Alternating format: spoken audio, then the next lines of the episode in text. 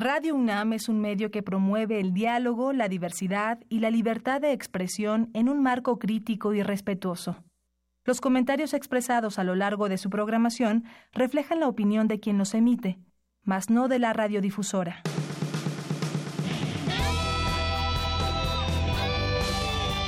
Prisma RU. Relatamos al mundo.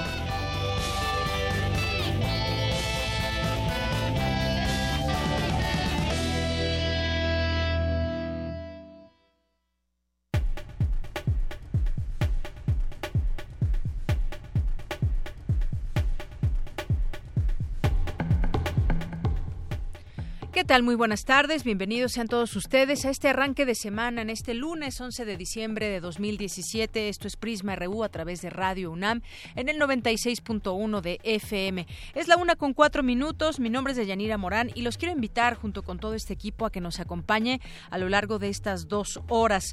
Hay mucho que se habla sobre el tema de la ciudad. ¿Qué de la ciudad? Pues el tema de la contaminación, los automóviles. Hoy vamos a platicar sobre un tema que que tiene que ver con usar automóviles, pero eléctricos. Quizás la tendencia va hacia allá. No sabemos en cuántos años podamos ver muchos automóviles eléctricos en las calles. Ya los vemos, pero son muy escasos. Su costo aún es muy, muy alto. Y vamos a hablar de esto porque dos ingenieros, uno de la UNAM, otro del Instituto Tecnológico Monterrey, eh, modifican autos de gasolina a eléctricos. Y con esto, ¿cuáles son las ventajas? Pues ya lo platicaré, lo platicaremos con uno de estos estudiantes a lo largo del programa. También estaremos platicando sobre pues eh, estas desafortunadas noticias que de pronto leemos en la prensa y que tiene que ver con pobreza, tiene que ver con recursos, con tema de la propia autoridad de frío y hambre. Fallecen cuatro niños y dos adultos desplazados en Chalchihuitán.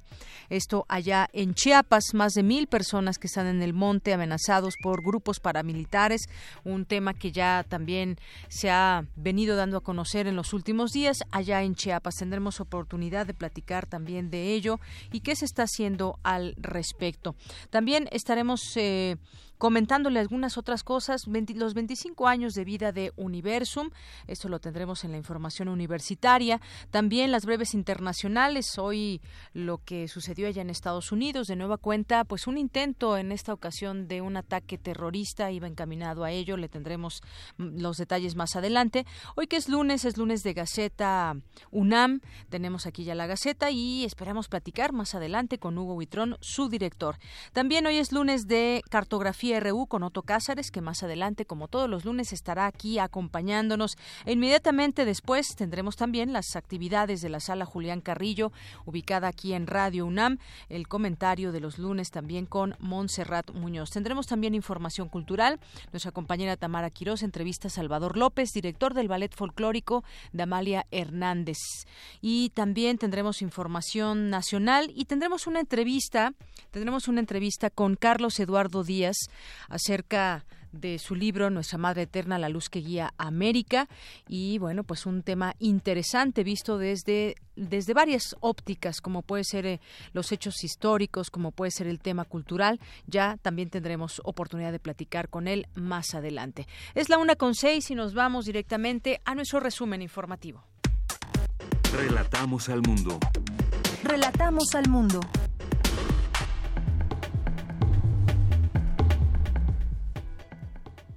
Bien, y en este lunes 11 de diciembre, desde la UNAM le relatamos al mundo un estudio de un fármaco contra el cáncer creado en la UNAM ganó el premio de la Cámara Nacional de la Industria Farmacéutica 2017 en la categoría de investigación clínica. Mi compañera Virginia Sánchez nos ampliará la información más adelante. La revista Investigación en Educación Médica, editada por la Facultad de Medicina, recibió el premio CIMAGO 2017 a la mejora continua de revistas científicas de México. Mi compañero Jorge Díaz nos tendrá una nota al respecto, la escucharemos más tarde. Aumenta el consumo de alimentos procesados, bajos en vitaminas y altos en grasa, azúcar y sodio. En unos minutos mi compañera Cindy Pérez Ramírez nos tendrá la información completa. Desarrollan en la UNAM estrategias para la obtención de nuevos antibióticos. Dulce García nos tendrá los detalles.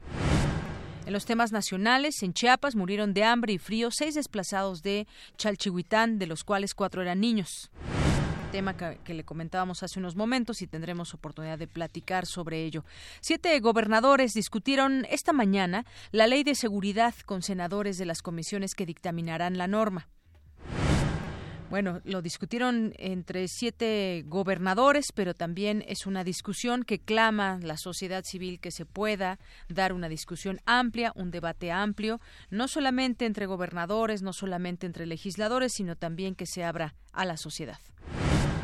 El panista Ricardo Anaya cuestionó ayer que los gobiernos de Vicente Fox y, Felipe Calderón no hayan desmantelado las estructuras de corrupción instauradas por el PRI. Bueno, pues ahí entre panistas ahora se critican y Ricardo Anaya que ahora pues llega, lo podremos decir entrecomillado, posicionado a este frente eh, que encabezará él como panista para las elecciones de 2018. Y ante estas críticas, responde el expresidente Felipe Calderón, criticó el arranque de precampaña del ex líder nacional del PAN, Ricardo Anaya, al señalar, al señalar que tiene sabor a PRI.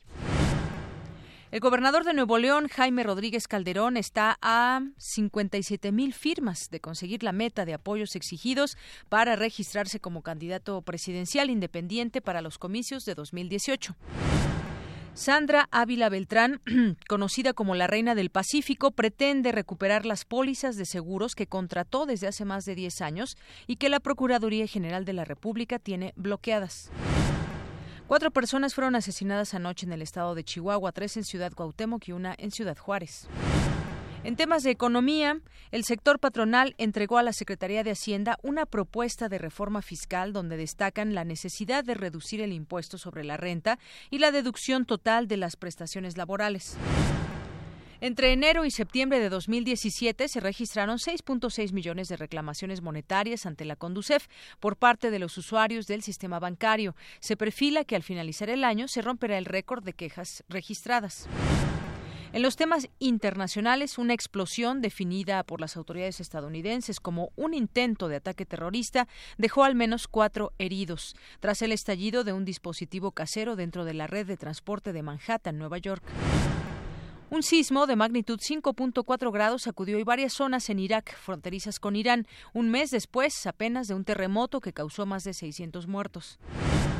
El mexicano Guillermo del Toro aspira al Globo de Oro en las categorías de Mejor Director, Película de Drama y Mejor Guión, en esta última con Vanessa Taylor, gracias a la cinta La Forma del Agua.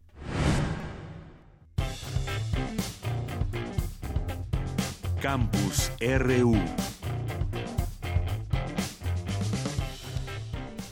Y arrancamos nuestro campus RU de este día, es la una con 11 minutos, y empezamos con Dulce García. Desarrollan en la UNAM estrategias para la obtención de nuevos antibióticos. Adelante, Dulce. Deyanira, te saludo con mucho gusto a ti y al auditorio de Prisma RU. En el Instituto de Fisiología Celular de la UNAM se trabaja a escala molecular en la obtención de potenciales fármacos, específicamente antibióticos, los cuales podrían marcar una importante diferencia con los actuales, pues evitarían daños hacia el ribosoma. El doctor Alfredo Torres Larios, encargado de ese equipo de investigación, lo explica mejor. Vamos a escucharlo. Desde que se descubrieron los antibióticos, descubrieron una serie de compuestos que están dirigidos sobre todo contra una gran molécula o maquinaria molecular que se llama el ribosoma.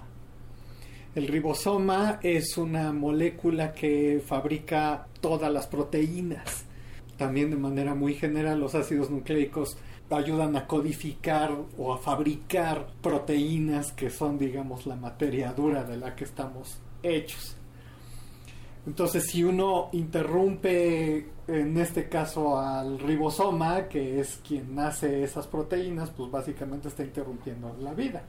La gran mayoría de los antibióticos están dirigidos contra el ribosoma. De Yanira, auditorio de Prisma RU, el interés de las compañías farmacéuticas de hacer antibióticos más finos ha sido poco debido a que los antibióticos no se suministran de forma crónica a un paciente, por lo que así como se fabrican hasta ahora ya les representan grandes ganancias. Pero en el laboratorio de Torres Larios se elabora en la determinación de la estructura tridimensional de macromoléculas, una técnica que se utiliza en las farmacéuticas porque implica que se puede ver la molécula con la que se trabaja y tener, por tanto, una mejor capacidad de inhibir su función, tal y como ocurrió con el primer fármaco desarrollado a nivel molecular, el Tamiflu, contra la influenza. El equipo del doctor Torres Larios fue una parte fundamental en la resolución de la estructura tridimensional de la molécula RNASA-P, así que cuenta con información de primera mano y conoce bien a la molécula, lo que le ha permitido plantear el desarrollo de inhibidores mediante varias estrategias experimentales. Hasta el momento, Torres Larios y su equipo han tenido resultados exitosos, no obstante, se requiere una alianza con alguna compañía para llevar los estudios a otra escala. Seguiremos pendientes de esta información de Yanira.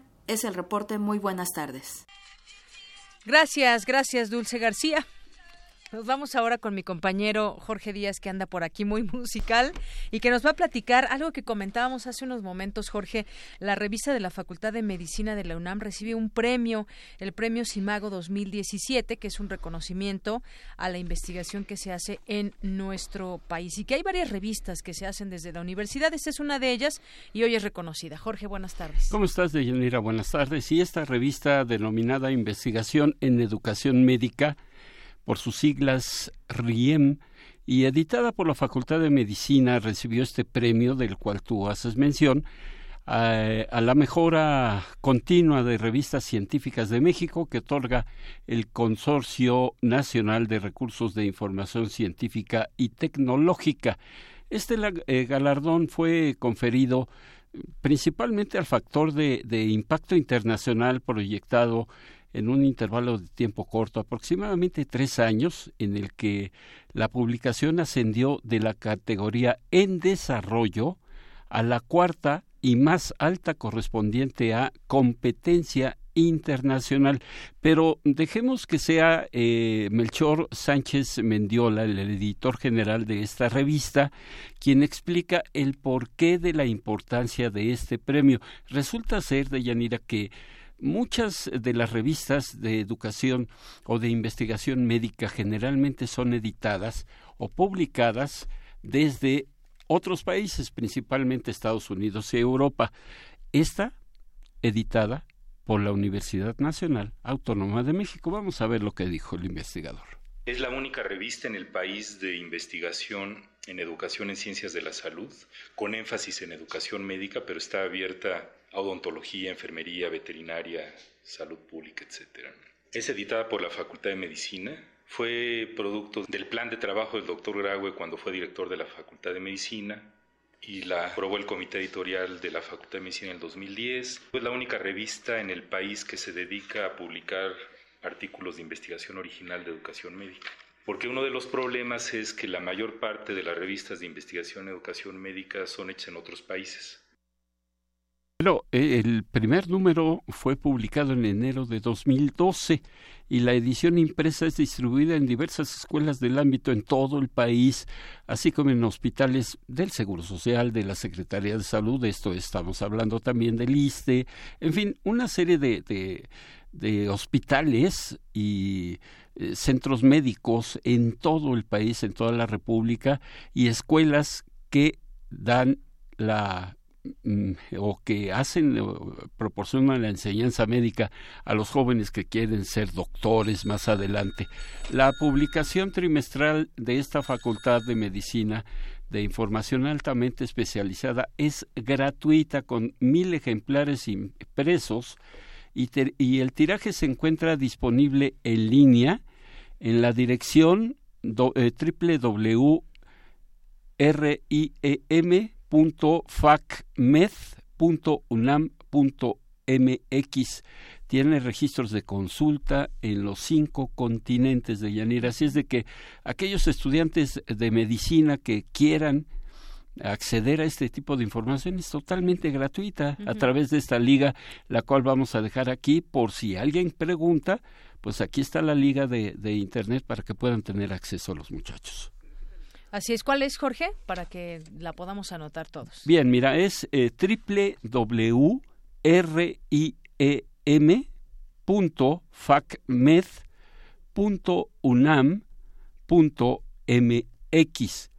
y ahí pueden consultar toda la información de ella. Muy bien, pues muchísimas gracias, Jorge. Gracias a ti. Muy buenas tardes. Y luego de ahí nos vamos con mi compañera eh, Cindy Pérez Ramírez, porque presenta el equipo Motorsports de la UNAM los prototipos desarrollados para la competencia. Adelante, Cindy. ¿Qué tal, Deyanira? Muy buenas tardes a ti y al auditorio de Prisma RU. UNAM Motorsports es una escudería integrada por 40 estudiantes de la Facultad de Ingeniería y del Centro de Investigación de Diseño Industrial que busca el desarrollo de sus integrantes manufacturando y probando un coche tipo fórmula para competencias. Una de ellas es la SAE, organizada por la Sociedad de Ingenieros Automotrices y que reúne a más de 500 universidades, las mejores en ingeniería, con el fin de que sus estudiantes construyan un vehículo de carreras tipo fórmula de altas prestaciones para competir. Durante la presentación de diseños de los prototipos desarrollados para la temporada 2018, UM E2338 eléctrico y UM 389 combustión interna, Miguel Castañeda, responsable de la división de dinámica, señaló que en esta temporada buscarán reducir el tiempo de ensamblaje. Se lograron generar 16 eh, kilogramos fuerza de carga total eh, como, como parte del paquete aerodinámico. El 62% de esta carga aerodinámica está distribuida en la parte frontal del coche bueno, al ser ambos, ambos prototipos eh, de tracción trasera, eh, tener el 62% de carga aerodinámica en la parte frontal balancea mejor el centro de gravedad y esto nos va a permitir eh, entrar a las curvas con mucho más fuerza que lo desarrollado en temporadas anteriores. Trabajamos en alerones con costillas internas para lograr desacoplarlos. Entonces, la idea fundamental es que en esta sección podamos atornillar los perfiles principales y los perfiles secundarios a los endpage. Esto abre la posibilidad no solamente de hacer un sistema más serviciable, sino que también eh, podemos investigar la opción de proponer diferentes ángulos de ataque para los perfiles en función de las necesidades que requiera. Por su parte, Isaí Ibáñez, responsable de diseño de la división eléctrica, dijo que para lograr estar en el top 5 necesitan alrededor de 700 puntos. Estos 700 puntos se dividen en dos pruebas tanto de la competencia, estáticas y dinámicas, las cuales en, dinámicas eh, queremos una aceleración de 4.5 segundos, de 0 a 75 kilómetros, y terminar endurance, eh, que son alrededor de 22 kilómetros, en 25 minutos. Partiendo de estos dos datos, pues dan eh, por consiguiente las otras tres pruebas dinámicas, las cuales son skid pad, autocross y efficiency. Para lograr también ese top 5 en pruebas estáticas eh, necesitamos top 3 en las pruebas estáticas, las cuales son Course Report, Presentation y Design. En transmisión bajamos la relación de 1 a 4 a 1 a 3. Bajamos el voltaje de tener 250 volts nominales a 200 volts, eh, teniendo una eficiencia de motor trabajando en 3.600 RPM con una eficiencia de motor a 96%. De Yanira cabe señalar que el equipo Motosports de la UNAM tendrá cuatro meses de prueba para sus próximas competencias en Lincoln, Michigan y México. Hasta aquí mi reporte. Muy buenas tardes. Gracias, Cindy. Y vamos ahora con mi compañera Virginia Sánchez. Ante la ilegalidad que permea en las instituciones encargadas de la justicia, es importante analizar otras formas desarrolladas para contrarrestar dicha ilegalidad, como la justicia autónoma. Vicky, cuéntanos. Muy buenas tardes. Hola, ¿qué tal, Deyanira y auditorio de Prisma RU? Muy buenas tardes. Efectivamente, pues para terminar de abarcar todas las perspectivas temáticas que ofrecieron las ponencias presentadas en el quinto curso de investigación docencia para promotores del desarrollo autosostenible de una comunidad o red de comunidades que se llevó a cabo la semana pasada en el Instituto de Investigaciones Sociales bajo la coordinación de Pablo González Casanova, hoy les comparto la ponencia Organización y Justicia Autónoma que presentó Bárbara Zamora, abogada y presidente del Bufet Jurídico Tierra y Libertad. Y bueno, ahí señaló que al escuchar la palabra justicia, nos imaginamos si se relaciona con leyes, tribunales, castigo, prisiones y con jueces. Sin embargo, señaló, en el marco jurídico nacional, las instituciones encargadas de la Procuración y Administración de Justicia en realidad no buscan hacerlo, sino simplemente aplicar leyes e imponer castigos y penas, recluyendo a los infractores en las cárceles en condiciones inhumanas, humillantes y en un ambiente de total ilegalidad donde no se busca su reinserción en la sociedad. Escuchemos. Y esto tiene que ver con el poder legislativo que hace leyes que castigan los delitos con penas de prisión cada vez más altas que se convierten en cadena perpetua, aduciendo que con ello se van a disminuir los delitos. No es así. Lo cierto es que nada de esto ha ayudado a disminuir la delincuencia que sigue cada día aumentando. Y parafraseando a Michel Foucault, Zamora señaló que la prisión es el lugar de las ilegalidades debido a los efectos de la desinserción social y los antecedentes penales que esto genera, por lo que ante este tipo de justicia e ilegalidad que existen en las prisiones, cuya finalidad es desligarse, desentenderse del delincuente, aislándolo en una prisión y vengándose de él, aseguró se debe voltear a ver la forma en que los pueblos y comunidades indígenas hacen justicia, el conocer cómo la perciben, cómo la aplican, y esto que se puede llamar como justicia autónoma, y que en términos muy generales, detalló, es la capacidad de darse reglas y tomar decisiones sin intervención ni influencia externa. La forma de hacer justicia en las comunidades y pueblos indígenas es muy diferente porque no busca desentenderse o ligarse de quien comete un delito. Por el contrario, la comunidad se hace cargo tanto del infractor como de su familia. Por ello no lo aísla en una cárcel por largo tiempo. Lo que normalmente se impone como castigo es lo que podríamos llamar una reparación del daño, es decir, una sanción que implica que el infractor debe realizar un trabajo para pagar su falta en beneficio de toda la comunidad y también para la familia de la víctima, de ser el caso. Lo que se aplica es una justicia recuperativa, como dice Carlos Lenkersdorf pues se trata de reintegrar al delincuente a su comunidad y de extenderle la mano para abrirle a él un nuevo camino esperanzador que a la vez aporta esperanza a la sociedad en su capacidad de sanar a los enfermos en lugar de excluirlos. Y bueno, pues la abogada quien recibió en 2003 el Premio Internacional de Derechos Humanos Ludovic Truiro y quien fuera asesora del STLN en los diálogos de San Andrés Larrainzar en el 95 y 96, señaló que en contraste con la política carcelaria, pues lo que se ve es que el 98% de los delitos quedan sin castigo, como el asesinato de mujeres, de periodistas, de activistas, de niños, de estudiantes y ciudadanos, y pues que ha quedado en la total impunidad. Y para ejemplificar alguna de estas situaciones, también compartió el espacio con el profesor de origen náhuatl Juan de la Cruz, elegido ejidatario Blas Conde, así como con Eva Palma, compañera del maestro Francisco Cuiquendal, quien fue asesinado durante la toma de protesta de Enrique Peña Nieto como presidente, y caso que pues aquí no se ha resuelto y que ha tenido que llegar hasta la Comisión Interamericana de Derechos Humanos. Este es mi reporte de Yanira. Muy buenas tardes. Gracias, Vicky. Muy buenas tardes. Relatamos al mundo. Relatamos al mundo.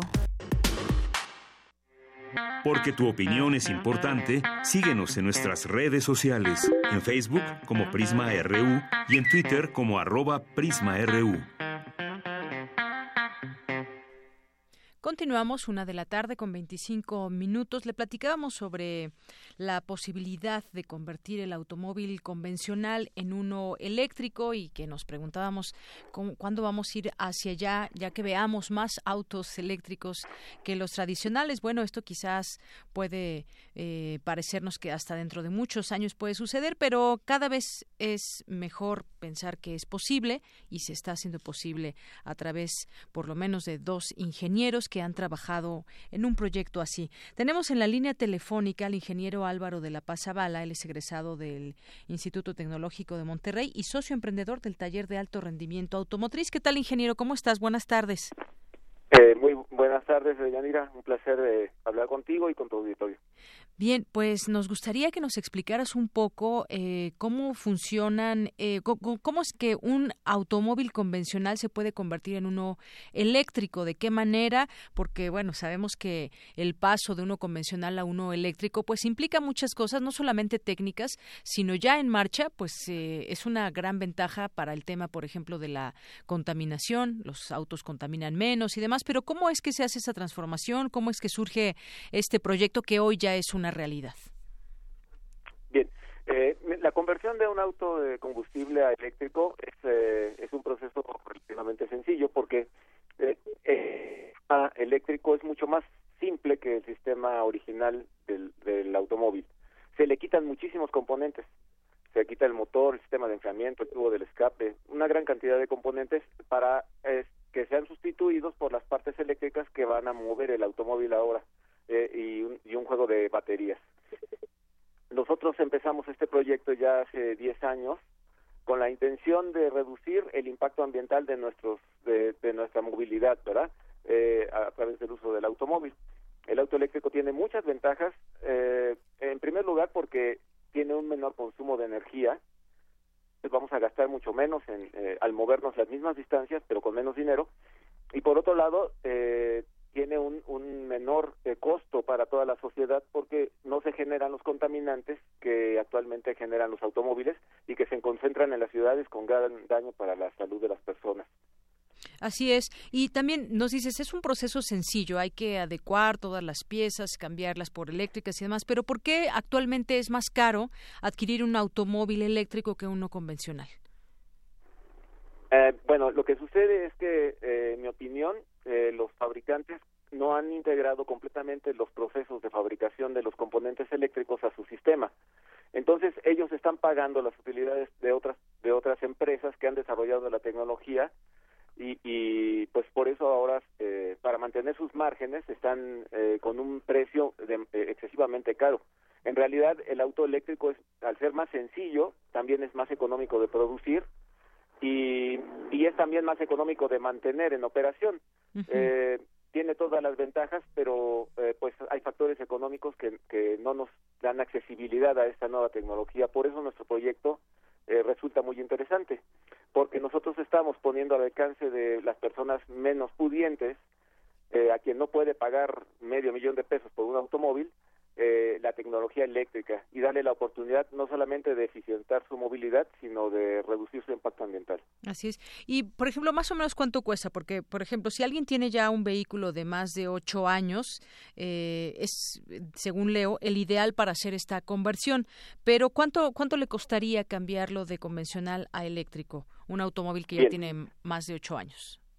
El, el, costo depende de qué configuración se instale en el vehículo y, la, y el tipo de vehículo a convertir. Uh -huh. Los vehículos más económicos eh, cuestan 130 mil pesos y de ahí para arriba dependiendo del tipo de auto, como te digo, y del... O sea, ¿hacer de, la conversión la o un auto nuevo eléctrico? Hacer la conversión. Hacer la o conversión. sea, eh, eh, el, el, cliente pone el automóvil, uh -huh. un automóvil ya ya depreciado que eh, muchas ventajas este porque pues ya es un bien que nosotros eh, ya produjimos ya, ya, estamos bienes vírgenes en la en la naturaleza ya uh -huh. ya contaminamos para hacerlo y sería una tontería ahora destruirlos es sí. un recurso con el que contamos que que puede ahora sí que eh, limpiar su alma convirtiéndolo en eléctrico Uh -huh. Es decir, puede tener mínimo que tiene que haber ya eh, recorrido ocho años, tener ocho años el carro, pero puede tener mucho más años también. Y muchos menos. O sea, eh, cualquier automóvil eh, puede ser convertido en eléctrico. Los que son más eh, rentables, es decir, que, que, se va a recuperar más rápidamente la, la inversión, son los autos más pequeños y más sencillos. Uh -huh. Es decir, por ejemplo, un Volkswagen Sedan que tiene tanta tradición y hay tantísimos modelos todavía en circulación en México, a pesar de estar descontinuado, es un auto extremadamente sencillo que prácticamente mejora sus, ca sus capacidades eh, originales de, de, manejo con la conversión eléctrica y es y es muy barato de convertirse, recupera rápidamente. Uh -huh. Otros vehículos eh, más modernos o más sofisticados con más accesorios eh, cuesta más convertirlos y también consumen más energía. Uh -huh. Por esa razón, eh, las ventajas se van reduciendo eh, en tanto a la conversión. Uh -huh. A ver, entonces, las ventajas entre, entre esto que nos dices sería, por ejemplo, los costos. Si ya tenemos una de un automóvil convencional a uno eléctrico, eh, vamos a gastar, ya no vamos a gastar en gasolina, por ejemplo, ya no vamos a gastar en otras cosas como en las verificaciones y demás. Directamente ya lo conectamos a, donde se tenga que conectar y solamente así, ¿o qué otros gastos implicaría tener un auto eléctrico? Eh, bien, Sí, eh, efectivamente. Eh, la primera ventaja, pues, es el menor costo de operación. Eh, nosotros tenemos un rendimiento equivalente a 80 kilómetros por litro. Es decir, 80 kilómetros por litro. Sí, no, no, usamos litros de combustible, pero pagamos la electricidad uh -huh. y por 17 pesos de electricidad, 16 pesos de electricidad, yo puedo caminar 80 kilómetros. Uh -huh. Esa es la primera gran ventaja. Sí. La segunda es que el mantenimiento requiere continuamente cambios de aceite, bujías, filtros y una serie de reparaciones porque los sistemas son muy sofisticados, tienen una gran cantidad de componentes y cualquiera de ellos puede fallar. Mientras que un auto eléctrico, por su extremada simplicidad eh, y características de operación, puede trabajar hasta 100.000 kilómetros sin ninguna clase de servicio eh, en el motor. Entonces, esto es otro factor. no, no requiere servicio, ok. No requiere servicio de mantenimiento. El que sigue es eh, los privilegios de un auto eléctrico. las, eh, como es un vehículo cero emisiones, está exento del programa de verificación vehicular y está exento del programa Hoy no circula. Entonces, no importa cuál sea la situación eh, de la contaminación en la ciudad, no importa si hay contingencias o cualquier cosa, a diferencia de un coche nuevo de gasolina, el vehículo eléctrico siempre podrá circular sin restricciones. Y por otro lado, tenemos, eh, eh, eh, comentado, el menor impacto ambiental. El hecho de que no emita contaminantes a la atmósfera en, los lugares donde más se concentran esos contaminantes, que es en la ciudad, sí se, sí se al generar energía se, se produce contaminación, pero esta contaminación está dispersa en otros lugares y no se concentra en las ciudades afectando a la salud. Esa es una de sus ventajas. La mayor eficiencia obviamente genera un, un menor eh, eh, consumo o bueno generación de contaminantes por unidad de, de, movilidad vamos a decirlo así por kilómetro recorrido. Y por otro lado eh, tampoco se generan ruidos no se genera calor no se generan residuos sólidos contaminantes todos estos productos normales de los autos de combustión interna y que tienen un gran impacto ambiental en este vehículo Así es. Y bueno, en este caso, bueno, obviamente no se va a verificar y demás porque pues no está generando estas emisiones que los autos convencionales tienen que medir periódicamente. Y en el tema de los permisos, por ejemplo, si yo tengo un automóvil con estas características de ocho años o más o el carro que yo quiera transformar a, eléctrico, ¿se necesita algún permiso de parte de las autoridades, del gobierno capitalino, de, del Estado de México, que es donde está este taller, para que pueda estar en circulación? Porque a final de cuentas, pues es una modificación. No sé cómo, cómo esté este tema, ingeniero. Sí, la modificación no afecta a ninguno de los aspectos básicos de seguridad del vehículo eh, y eh, se pueden obtener el, reconocimiento de las autoridades de que el vehículo es cero emisiones. Lo que se hace, por ejemplo, en la Ciudad de México es eh, dirigirse primero a la CEMOVI para actualizar el cambio de motor. Es decir, para regularizar los papeles se tiene que dar notificación a las autoridades de que estoy cambiando el motor por otro. Ah, eso sí se tiene que dar a la autoridad para temas de seguridad también. Sí, sí, para, efectos de, tener una documentación eh, correspondiente al vehículo, ¿verdad? Que no vaya a haber algún problema de que, oiga, este motor no es el que tenía originalmente, ¿de dónde lo sacó? Entonces, se hace esta actualización y se obtiene una tarjeta de circulación ya con el número de motor y con la característica de ser eléctrico. Posteriormente, ante la Secretaría del Medio Ambiente, se gestiona la extensión del programa Hoy No Circula y de la verificación vehicular mediante una inspección que se hace una única vez, es gratuita y se realiza en un centro de verificación cercano a la, Secretaría de Medio Ambiente del Distrito Federal, eh, en donde un, un eh, técnico, un perito, verifica que el auto se hace de emisiones y entonces se concede un oficio de exención que es equivalente a la, al engomado exento. Este engomado, igual que el oficio, tiene una vigencia de ocho años y a los ocho años, eh, supongo, se tendrá que repetir el trámite. Hay otros privilegios, eh, por ejemplo, desde el punto de vista fiscal, en el pago de la tenencia y en el pago eh, de los derechos de circulación, que se tramitan ante la Secretaría de Finanzas del Gobierno del Distrito Federal, aunque ellos no tienen actualmente un procedimiento para llevar a cabo esta, esta extensión. Es un trámite un poco tortuoso porque las autoridades no están preparadas para eh, esta opción que nosotros tenemos realmente. Así es. Y una pregunta también, eh, ¿la carga cuánto dura más o menos? Una carga, ¿lo cargas eh, completo? ¿Cuánto tiempo dura o cuántos kilómetros? Depende de lo que se instale. Nosotros, las instalaciones más elementales que, que colocamos caminan 80 kilómetros con, eh, perdón, 50 eh, kilómetros con una carga completa. Eh, pero se puede aumentar esa capacidad a 100 kilómetros, 150 kilómetros, 200 kilómetros o más, dependiendo pues del presupuesto, porque el costo se incrementa sustancialmente conforme se aumenta la capacidad del vehículo. es como en un convencional que el motor... saber que la mayor... ¿Sí? De la mayor parte de las personas hacen recorridos menores a 50 kilómetros eh, cotidianamente.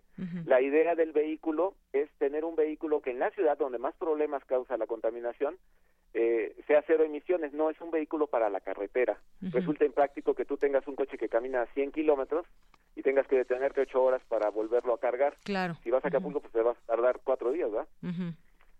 Entonces es más bien para tenerlo aquí en, es mucho, ciudad. Muy superior. En la ciudad sí, porque, eh, por ejemplo, el tráfico pesado, las condiciones de los semáforos son su mejor circunstancia. Un auto eléctrico no consume absolutamente nada de energía mientras está detenido, eh, este, aunque esté en condiciones de marcha, mientras que los autos normalmente están prendidos y eh, contaminando y consumiendo energía. Claro. Bueno, pues ahí está, como nos, bien nos dices, las ventajas, sobre todo, pues ventajas que tienen que ver con lo, con lo económico y con el medio ambiente, porque ayuda a revertir estos efectos de la, de la, de la contaminación.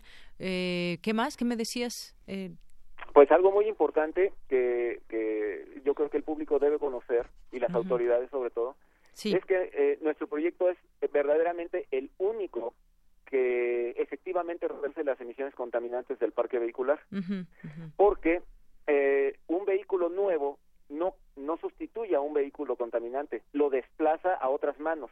El vehículo sigue ahí y sigue contaminando.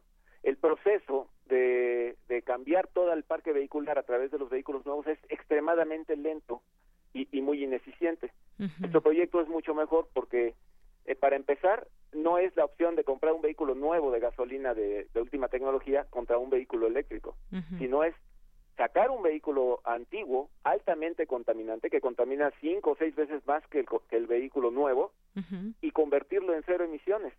Entonces, realmente hacemos que baje la contaminación del parque vehicular al transformarlo.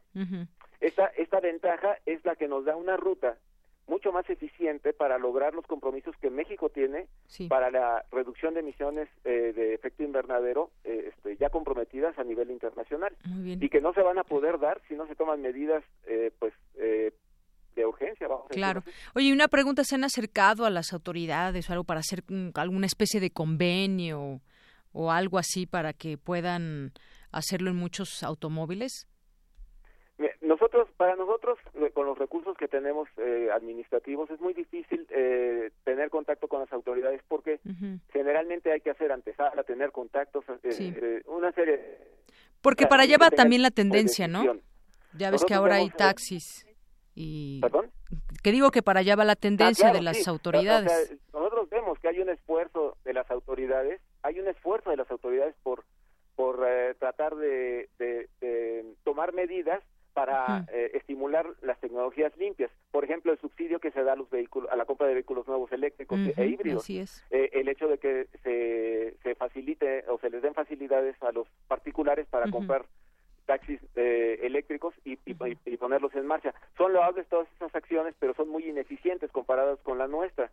Aquí lo que yo creo que la mejor forma de llegar a las autoridades no es tratar de ir a formarse en, la sala de espera para ver si alguien nos, nos, nos recibe y, tenga el poder de la decisión, sino es a través de los medios como el de ustedes, que es muy importante, eh, y que sí llega a una gran cantidad de personas, incluyendo la gente del gobierno, para que ellos conozcan nuestro proyecto y se animen a, a, este, a invitarnos para hacerlo un poco más grande. Claro. Yo creo que no necesitamos, como en el caso de las armadoras de automóviles, que regalen 100 mil pesos por cada coche que se compra.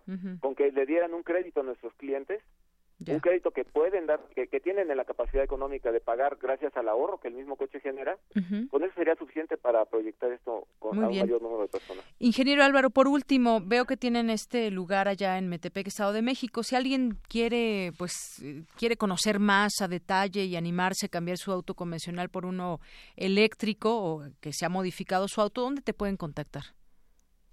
Bien, la forma más sencilla es hablar por teléfono tenemos el 722 271 0502 722 271 0502 eh, y tenemos una página de Facebook en donde están nuestros datos que se llama Alto Automotriz.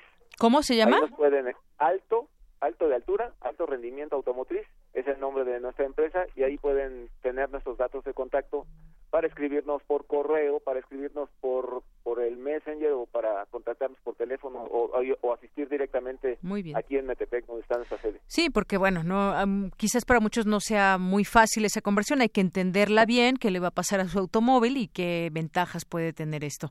Pero bueno, ahí está el teléfono, esa página de Facebook. Ingeniero Álvaro, pues muchas gracias por platicarnos en qué consiste esta conversión. Para mí ha sido un placer y espero que les sea de utilidad. Claro que sí, muchas gracias. Que tengan buen día. Igualmente, buenas tardes, ingeniero Álvaro de la Paz Zavala, egresado del TEC de Monterrey y que es junto con otro egresado de la UNAM, pues tienen esta, este taller para modificar autos de gasolina a autos eléctricos, más o menos 130 mil pesos, es lo que nos decía. va por presupuestos, dependiendo la, el tipo de motor que se quiera, algunos tienen más carga que otros. Prisma RU. Relatamos al mundo. Queremos escuchar tu voz. Nuestro teléfono en cabina es 55 36 43 39. Continuamos una de la tarde con 43 minutos. Vayamos ahora a otro tema que comentábamos también al inicio y que tiene que ver con, con desplazados, mueren desplazados indígenas por frío y por hambre. Vamos a enlazarnos hasta allá con la periodista eh, con la periodista Mari Peters, periodista de Grupo Fórmula en Chiapas, y en este reporte o colaboración especial para Radio UNAM. ¿Qué tal, Mari Peters? Buenas tardes. Buenas tardes, pues así es. Eh, pues lamentablemente la semana pasada pues fallecieron cuatro niños indígenas hostiles de Chalchihuitán y dos adultos.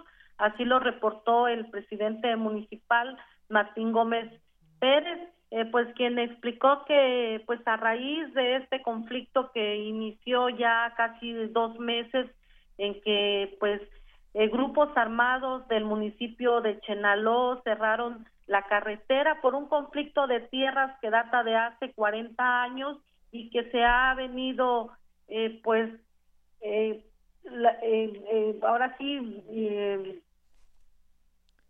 se ha venido ahora sí este pues que, ha venido, son mil, mil, personas más o menos, Mari Peters, las que eh, siguen y permanecen ahí en el, en el monte prácticamente. Sí, mira, son casi cinco mil personas. Casi cinco mil. Sí, cinco mil personas que están en el monte son desplazados de ocho comunidades de Chalchihuistán y que ellos huyeron desde el pasado 18 de octubre en que este grupo armado ingresó a la comunidad y a raíz de ese tiempo, pues todos estos niños, en su mayoría menores de edad, mujeres, algunas embarazadas, personas adultas mayores y hombres, pues han tenido que vivir en el monte a la intemperie, ahora bajo la lluvia y bueno, y el frío también, eh, grados de hasta tres reportan, eh, sin cobijas, eh, sin alimentos, ya se ha escaseado el alimento, esta situación todavía sigue y bueno, están esperando la resolución eh, que dé el, Tribunal Unitario Agrario. Sin embargo, ya los eh, comuneros de Chenaló advirtieron que si en dado caso el Tribunal Agrario no falla a su favor, eh, lamentarán, dijo, que tomarán medidas más drásticas contra los comuneros de Chalchihuitán y entonces la Iglesia Católica pues está haciendo un llamado también al gobierno del Estado y al gobierno federal para que de alguna forma ya resuelvan este conflicto que los más afectados son los niños. Así es. Y en este caso, eh, ¿por qué están siendo desplazados? ¿Qué está sucediendo ahí? Se habla de grupos eh, paramilitares que fueron armados, se dice por la una presidenta municipal, la de Chenaló, Rosa Pérez. ¿Qué hay de cierto en todo esto? Eh, bueno, eso es lo que lo que ellos han comentado, que la presidenta municipal Rosa Pérez Pérez de Chenaló armó a estos grupos de paramilitares entonces, el, el 18 de octubre ellos ingresaron a territorio de Chalchihuitán, que es parte de lo que ellos están peleando, y entonces eh, asesinaron a una persona y eh, quemaron nueve viviendas. Ah, entonces, a raíz de ahí, la gente huyó. Eh, se han escuchado disparos. en el tiempo que yo estuve en Chalchihuitán, se escuchaban disparos. El día que estuvimos documentando esta crisis humanitaria, eh, se, se, escuchaba disparos, eh, hay tres bloqueos de carreteras, e hicieron socavones en los tres bloqueos y bueno, la semana pasada aparentemente habían llegado a un acuerdo para levantar el bloqueo. Sin embargo, lo único que permitieron a Protección Civil fue quitar unos obstáculos de piedra y palos que tenían y después mantuvieron retenidos a siete, a seis funcionarios de Protección Civil y dos del gobierno de Chiapas. Esto porque el acuerdo, dijeron, era nada más para que ellos llegaran y se instalaran ahí con una ambulancia y repartieran víveres, más no para que levantaran el bloqueo. Entonces esta situación pues ha ido empeorando y a tal grado de que ya hay la advertencia que tomarán medidas drásticas si el Tribunal Unitario Agrario pues no falla a favor de ellos. Ya es hay un hay un, un único camino eh, alterno, pero son más de cuatro horas eh, por veredas y caminos eh, pues fangosos ahora que está lloviendo y entonces ya se ha hecho intransitable, entonces la única vía podría ser aérea, pues sin embargo, eh, pues no ha ingresado ahora el gobierno de Chiapas, eh, la, los alimentos ya se escasearon, ya no hay alimentos, la Iglesia Católica está solicitando alimentos, está solicitando también medicamentos. Y bueno, y de alguna forma que los niños que están presentando cuadros de anemia, y tos y gripa, pues también puedan ser trasladados a hospitales de San Cristóbal. Muy bien, bueno, pues desafortunadamente Ahí este problema de desplazados, personas que permanecen eh, pues eh, debajo de los árboles, literalmente fuera de sus localidades y hasta el momento no hay una solución al respecto. Sin embargo, ya fallecieron cuatro niños, dos adultos desplazados de esta zona de Chalchihuitán. Pues nos mantenemos atentos, Mari Peters, para tener eh, pues detalles, esperemos ya del el fin de este conflicto, porque vivir a la intemperie, ya nos decías más de cinco mil personas desplazadas, no es una cantidad menor y así fueran 100 personas, pues yo creo que esto no debería de estar sucediendo. La solución esperemos que llegue pues pronto, ya están ahí las autoridades, se supone dialogando o negociando una salida a este conflicto pues eso es lo que están esperando, más sin embargo la Iglesia Católica lo que teme pues es a la advertencia que ya hizo e hicieron los grupos de Chenaló de de una de pues de un atentado se podría decir entonces están pidiendo al gobierno que resuelva de una forma eh, pues que vaya que las dos partes estén en común de acuerdo para evitar derramamiento de sangre y pues más muertes de, de personas inocentes así es bueno Mari Petres pues muchísimas gracias por este reporte desde allá desde Chiapas a la orden. Muchas gracias. Muy buenas tardes en este reporte especial para Radio UNAM con Mari Peters. Bueno, pues continuamos. Prisma RU. Relatamos al mundo.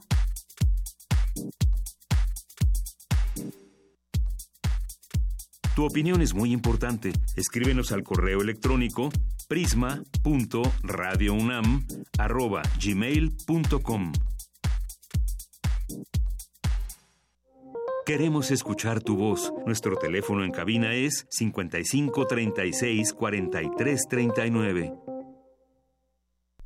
Bien, continuamos con más información. Pues Alberto Ruiz Sánchez ganó la presea de Artes y Literatura y está sorprendido por el Premio Nacional de Artes 2017. Hay por aquí una entrevista que hoy le hacen en el Universal, hoy sale publicada, donde el escritor y editor Alberto Ruiz Sánchez está sorprendido, feliz y motivado para mirar hacia adelante tras conocer que ha sido distinguido con el Premio Nacional de Artes y Literatura en el campo de la lingüística y literatura por su calidad y originalidad literaria en los géneros de narrativa, ensayo y poesía, así como por el carácter universal de su obra y la proyección de la cultura mexicana, lograda mediante su labor editorial a lo largo de su amplia trayectoria en la que ha escrito 30 libros de géneros diversos, además de ser coautor protagonista y editor. Dijo textualmente, estoy sorprendido y feliz, es un premio de trayectoria, así que lo primero en lo que me hace pensar es hacia dónde voy. La trayectoria tiene que ver con una proyección, así que no solo puedo pensar en el pasado, también debo pensar en hacia dónde quiero ir. Ahora me encuentro comenzando un nuevo ciclo con mi obra, con la publicación de Los sueños de la serpiente, así debo mirar hacia el futuro. Es un incentivo. Alberto Ruiz Sánchez es eh, director general de la revista Artes de México desde 1988 2008. Ha sido profesor invitado en varias universidades, incluyendo Stanford y Middlebury. Eh, estudió comunicación en la Universidad Iberoamericana, un posgrado en la Universidad eh, de, en París, filosofía en la Universidad de Vincennes, en literatura, y literatura en la Escuela de Altos Estudios de París. Algunas de sus novelas más celebradas son Los nombres del aire, En los labios del agua y Los jardines de Mogador. Entre sus ensayos destaca al lo de las hojas y elogio del insomnio. Este premio eh, llega cuando estamos a punto de festejar los 30 años de la revista Artes de México, así que de verdad, dice, me siento muy contento. Así que, pues es parte de la trayectoria de Alberto Ruiz Sánchez y ahora, pues galardonado, sorprendido, dice él, por el Premio Nacional de Artes 2017. Relatamos al mundo. Relatamos al mundo.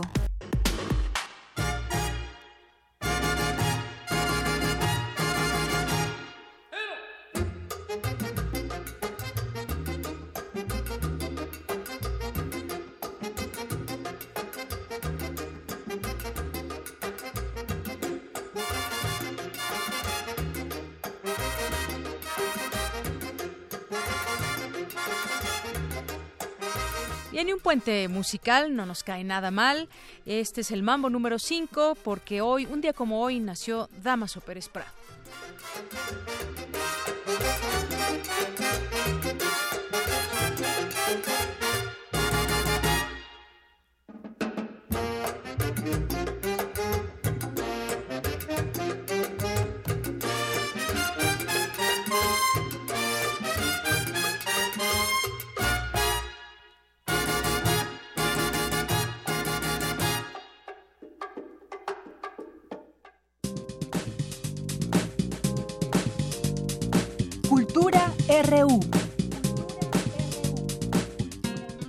Bien, continuamos y nos vamos a Cultura con Tamara Quiroz. ¿Qué tal, Tamara? Muy buenas tardes. Deyanira, muy buenas tardes. Qué, qué, buena canción para entrar en calor en este día tan frío, al menos aquí. la podamos bailar, ¿no? Y así entramos en calor. Oye, sí, es que esta cabina está muy fría. Supongo que los que nos escuchan también, los que están en la oficina, probablemente ya lleven muchos, eh, muchas tazas de café para mitigar un poquito el, el, frío o un tecito, un chocolate, ¿por qué no?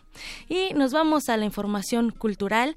Hace 65 años, en 1952, la bailarina, maestra y también coreógrafa Amalia Hernández decidió formar su propia compañía de danza y desde entonces eh, esta compañía ha permanecido vigente, presentándose en diversos escenarios, tanto nacionales como internacionales, siempre mostrando las raíces de nuestro país, preservando la cultura mediante el baile. Y bueno, por esta temporada de Sembrinas, el ballet folclórico se va a presentar. Se va a presentar en un lugar muy interesante de Yanira, en la explanada del Museo Nacional de Historia, allá en el castillo de Chapultepec, donde, bueno, esa arquitectura tan soberbia va a servir como marco perfecto para escenificar la espléndida fusión entre las raíces indígenas y las influencias españolas, eh, dando como un como resultado mm, pues unas, eh, un show bastante rico en cuanto a costumbres y tradiciones representadas eh, en una puesta en escena bastante interesante.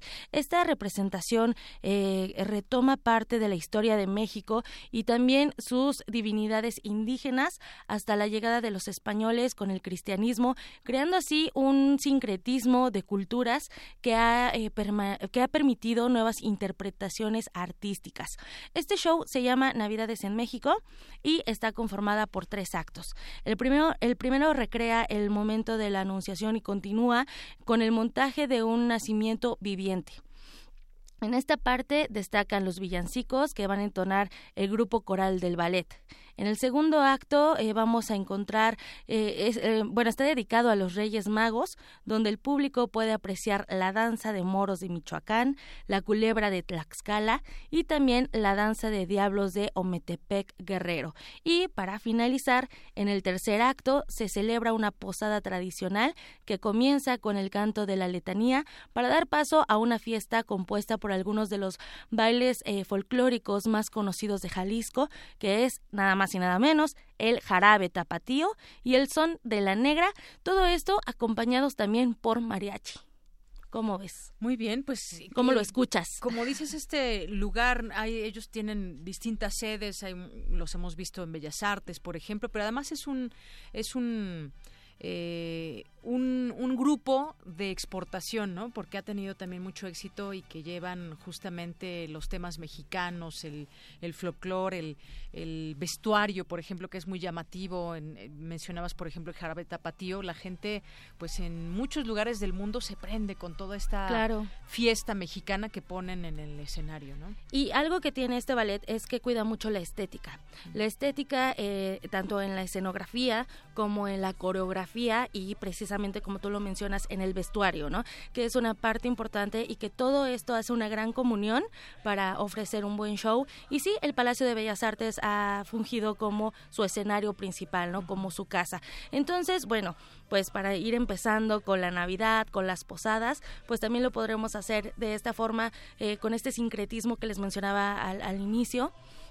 Eh, con este espectáculo que se llama Navidades en México. Y bueno, eh, pueden acudir a partir del 16 de diciembre y hasta el 7 de enero en el Castillo de Chapultepec. Les vamos a compartir los horarios y toda la información por nuestras redes sociales. Por hoy me despido y les deseo una excelente tarde. Me voy a este ritmo de aquí de cabina, pero vámonos entrando en calor con esta música. Muy bien, con esa música nos vamos a ir al corte también para regresar a nuestra segunda hora de Prisma Vámonos.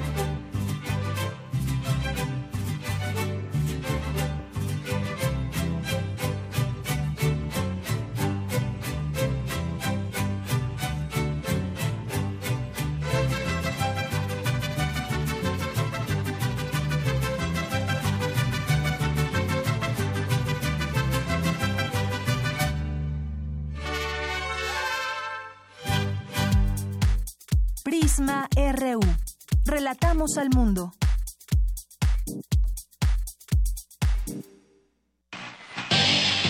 Flash informativo, porque usted lo pidió. Primer movimiento, se asoma la pantalla. Luisa Iglesias, Juana Inés de Esa, Miguel Ángel Quemain y todo el equipo no prometen estar peinados, pero sí bien dispuestos. A nuestra programación habitual de 7 a 10 de la mañana por radio, se suma la señal de TV UNAM de 8 a 10. Primer movimiento. Despeinado, pero haciendo comunidad. Era digital exige crecer constantemente. Actualízate. Si tu computadora se actualiza todo el tiempo, ¿tú por qué no? Crecer es más que subir de puesto. Es superarte a ti mismo. Es llegar más lejos. Es pensar en tu futuro. Crecer es actualizarse constantemente. La era digital no espera. Da el paso. Actualízate en los diplomados en tecnologías digitales que ofrece la UNAM. Docencia.dic.unam.mx. Dirección General de Cómputo y de Tecnologías de Información y Comunicación, UNAM. México tiene una composición pluricultural sustentada originalmente en sus pueblos indígenas, todos ellos con opiniones, inquietudes y mucho que aportar. Son el testimonio de una herencia milenaria, parte de lo que nos hace mexicanos y queremos que se escuchen en todos los rincones del país. Por eso, para avanzar en el reconocimiento pluricultural de la nación, el INE aprobó una acción afirmativa que garantiza que los partidos políticos postulen a personas indígenas a diputaciones federales. En una democracia como la nuestra, todas las personas tenemos algo que decir. Instituto Nacional Electoral, INE. En el marco del Festival Foto México 2017, la Galería José María Velasco exhibe la muestra Dentro y Fuera, Yolanda Andrade, Vigía de la Sorpresa, quien en su obra recrea los rasgos que definen a las culturas urbanas. Con un estilo hiperrealista contundente, retrata igual las calles que las escenas intimistas de diversas ciudades del mundo en prolíficos escenarios de contrastes. La muestra fotográfica Dentro y Fuera, Yolanda Andrade, Vigía de la Sorpresa, se puede visitar en la Galería José María Velasco de la Ciudad de México.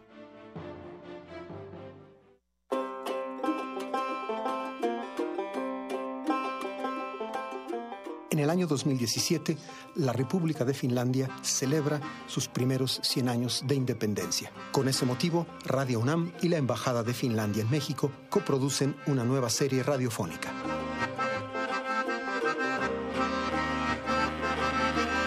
Soy Juan Arturo Brennan y los invito a escuchar Finlandia 100 años, 100 músicas. Aquí en Radio UNAM FM los martes y los viernes un poco después de las 10 de la mañana, terminando primer movimiento. Finlandia 100 años, 100 músicas.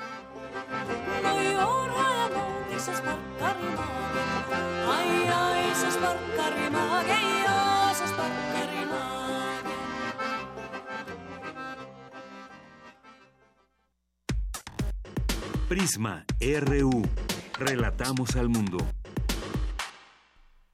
Continuamos, son las 2 de la tarde con tres minutos y gracias a las personas que nos siguen a través del 96.1 de FM, a través de www.radio.unam.mx y también aquí se hacen presentes a través de las redes sociales como Rocío del Carmen, que nos escribe por aquí, Museos Hagenbeck, que nos envía una foto de la Yoconda por el frío, muchas gracias, Alberto Camacho, Adán Odant, Alejandro Cardiel, también que nos escucha y nos desea un excelente inicio de semana. Igual para ti, Alejandro Japigo, también que nos escribe por aquí, La Ciencia que Somos. Y César Soto, Alex, que decíamos por aquí, vamos a entrevistar al autor de un libro que tiene que ver con la Virgen de Guadalupe. Y bueno, ya, ya lo comentaremos con él y tendremos oportunidad de hablarlo y que ustedes también, si quieren, puedan participar con sus preguntas o sus puntos de vista. Gracias, Alex, por el comentario que nos haces.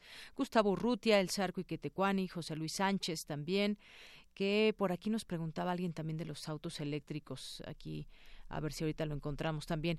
Otto, que ya nos tuitea, Otto Cázares estará aquí. Frío, cuatro propuestas para compensar el frío natural de las cosas. Es su cartografía de hoy, que al rato lo tendremos aquí también. Muchas gracias a Magdalena González al, y, eh, al Instituto de Fisiología Celular, Investigación y Estudios de Posgrado en Ciencia Básica y Neurociencias, que a través de su Twitter también están presentes con nosotros, a Magdalena González, donde dice, escuchando el tema de la accesibilidad de un coche eléctrico, José Luis León nos pregunta cómo contactarlo. Bueno, pues él nos daba la página de internet y un teléfono, que es el 72 22 71 0502 y Alto Automotriz a través de Facebook. Eh, Muchas gracias.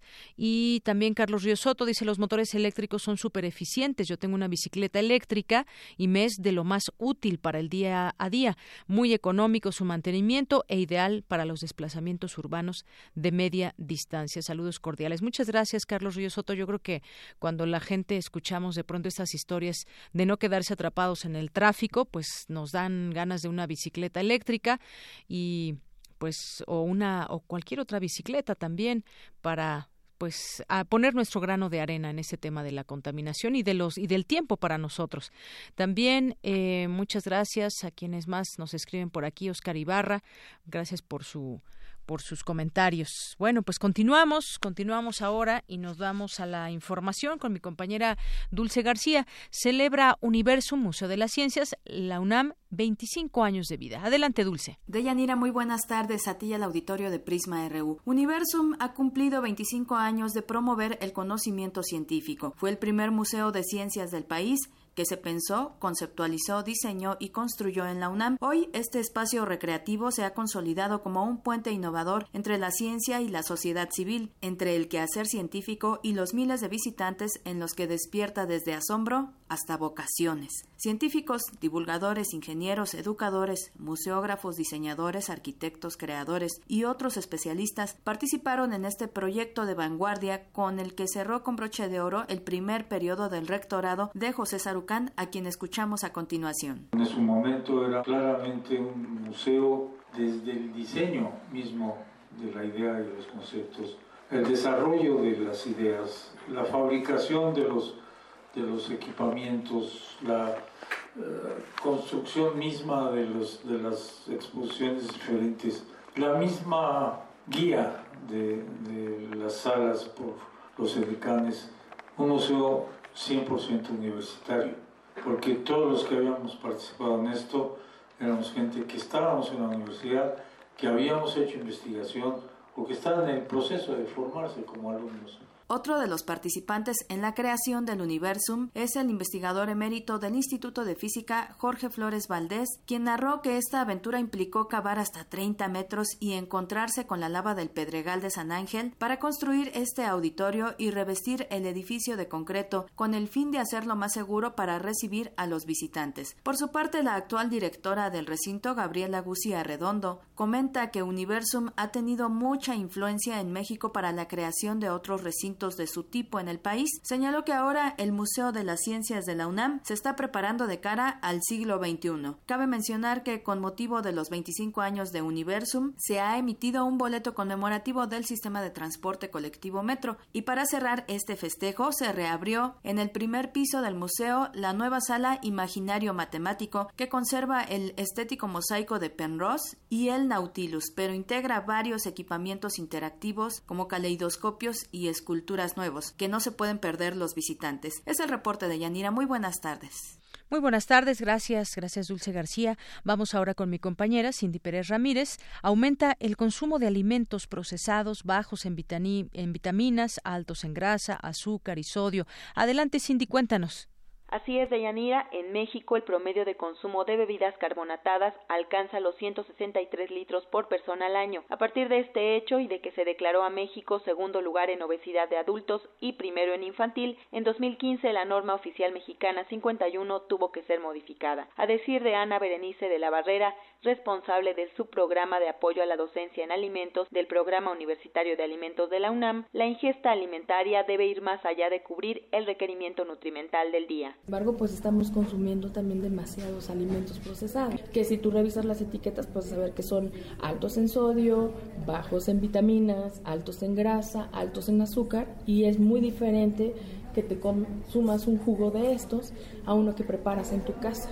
La intención es como hacer un poco la conciencia de realmente esto está beneficiando tu vida. A lo mejor de momento sales sales de paso porque pues sí ya comí rápido no muy rico, no muy bien, pero ya comí. Pero el hecho de consumir alimentos va más allá de llené mi requerimiento nutrimental del día. También hay una situación pues de gusto, de compañía y eso ya tampoco está pasando. Cabe señalar que la comida procesada también contiene aditivos, sustancias que la industria utiliza para brindar una mejora tecnológica a los alimentos. Sin embargo, la académica dijo que los estudios han demostrado que no es tan conveniente, por ejemplo, tomar colorantes. Hasta aquí el reporte. Muy buenas tardes.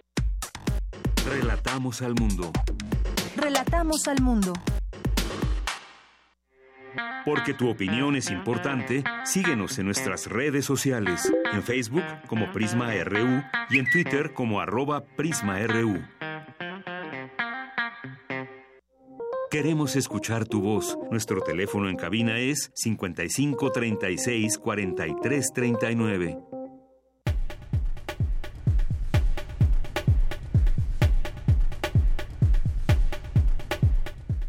Bien, continuamos en este espacio de Prisma RU de Radio UNAM y como le habíamos adelantado también eh, al arranque de este programa platicaríamos con Carlos Eduardo Díaz, que es licenciado en periodismo por la Escuela de Periodismo Carlos Septién García, ha explorado la poesía, el cuento y el ensayo histórico y este libro que tengo en mis manos es fruto de sus investigaciones a lo largo de más de 20 años que lo han llevado a escribir artículos y dictar conferencias sobre el tema.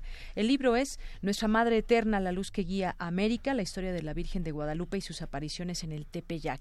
Y bueno, pues un tema, un tema también eh, eh, muy polémico de pronto puede ser y un un eh, tema que tiene que ver también con lo cultural, que tiene que ver con pues toda esta eh, millones de personas que creen en la Virgen de Guadalupe y que todos los 12 de diciembre, que es el día de mañana y que veremos aquí en la Basílica de Guadalupe, como todos los años llegar a millones de personas o miles de personas que vienen no solamente de no solamente de México, sino de otras partes del mundo. Bueno, pues adentrémonos a las páginas de este de este libro, pero antes que otra cosa, te doy la bienvenida, Carlos. ¿Qué tal? Muy buenas tardes, muchas gracias. Pues eh, tuve oportunidad de leerlo y pues tiene una importante carga histórica, eh, pues mucho de lo que tiene que ver con los indígenas, la fusión con los españoles, la conquista, cómo se veían batallas, cómo fueron ganando terreno en distintos lugares. Bueno, muchas cosas que ya sabemos, pero también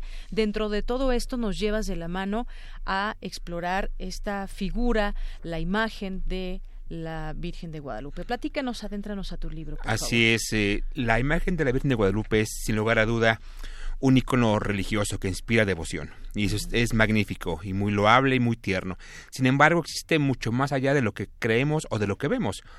Yo para, para hacer este, este libro, que yo lo considero un, report, un gran reportaje, en el contexto, precisamente en el tratar de adentrarnos o ponernos en el lugar en el que estuvieron los mexicas, que fueron quienes vieron originalmente la imagen, para poder imaginarnos o tener la certeza o más o menos acercarnos a esa visión de qué fue lo que vieron o específicamente a quién vieron en esta imagen y sobre todo qué es lo que entendieron al escuchar las narraciones de la aparición que hoy conocemos en el documento llamado Nican Mopowa. Para esto me ubiqué en un punto de arranque, que es la fundación de México Tenochtitlan. ¿Por qué? Porque esta aparición se da en un momento histórico muy particular, diez años después de la caída precisamente de esta gran urbe. Y para entender este desarrollo, para entender lo que creían ellos, lo que pensaban, lo que esperaban, incluso lo que temían, me propuse conocer lo más que se pudiera este mundo, que incluye también, por supuesto, antecedentes tan importantes y tan remotos como Teotihuacán, como Tula, estas leyendas del, quinto sol, de las flores y los cantos, el concepto de un dios único, de un ometeo, de una fuerza creadora, que parece en ocasiones muy desligado, pero todo tiene que ver con el hecho guadalupano. Cuando vamos tejiendo fino, podemos encontrar en la imagen misma, que yo sostengo que es un códice, una relación directa con lo que podemos leer con Sagún, con Hernán Cortés en sus cartas de relación, con Bernal Díaz, con la poesía de los Tlatoanis, en fin, una serie de cuestiones muy interesantes que nos van dando en lo que hay más allá del mensaje, lo que hay más allá de la simple imagen. Y dentro de también del libro nos platicas, eh, nos dices, por ejemplo, a esta clase de actos, por ejemplo, eh, los devotos guadalupanos no requieren saber los hechos ni la historia que hay detrás de la venerada imagen, mucho menos de tu trasfondo cultural o teológico. Hay, decías, incluso hay mucha gente de religión, de otra religión que no es la católica, que no son católicos, pero que creen en la Virgen de Guadalupe. Y esto es parte de, de una fe, ¿cómo podemos entenderlo?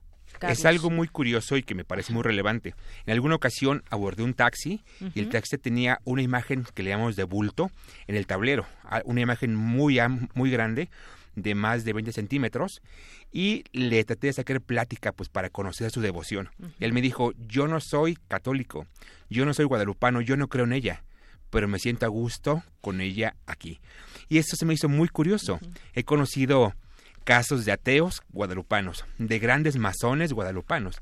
Incluso en el exilio eh, español, después de la guerra civil, llegaron a México republicanos de Huaso Colorado que fueron guadalupanos. Algo también que se me hizo muy curioso, lo leyó un pastor protestante y lo recomendó a sus fieles. Con esas palabras, con este libro no van a entender a los católicos, van a entender a México y lo recomendó y, después a mí me dijo, Dios te está usando. Yo no sé si sea eso cierto, pero se me hizo muy revelador que ateos, masones, protestantes le estén tomando esta, precisamente este sabor. Y a mí me parece que justamente quienes van a la villa y los vemos entrar de rodillas, los vemos entrar en ocasiones con corona de espinas, bueno, aparte, además de que son rituales que vienen desde la época prehispánica, este sangrarse con agujas de, de maguey, en fin, ofrecer sangre, tiene esa...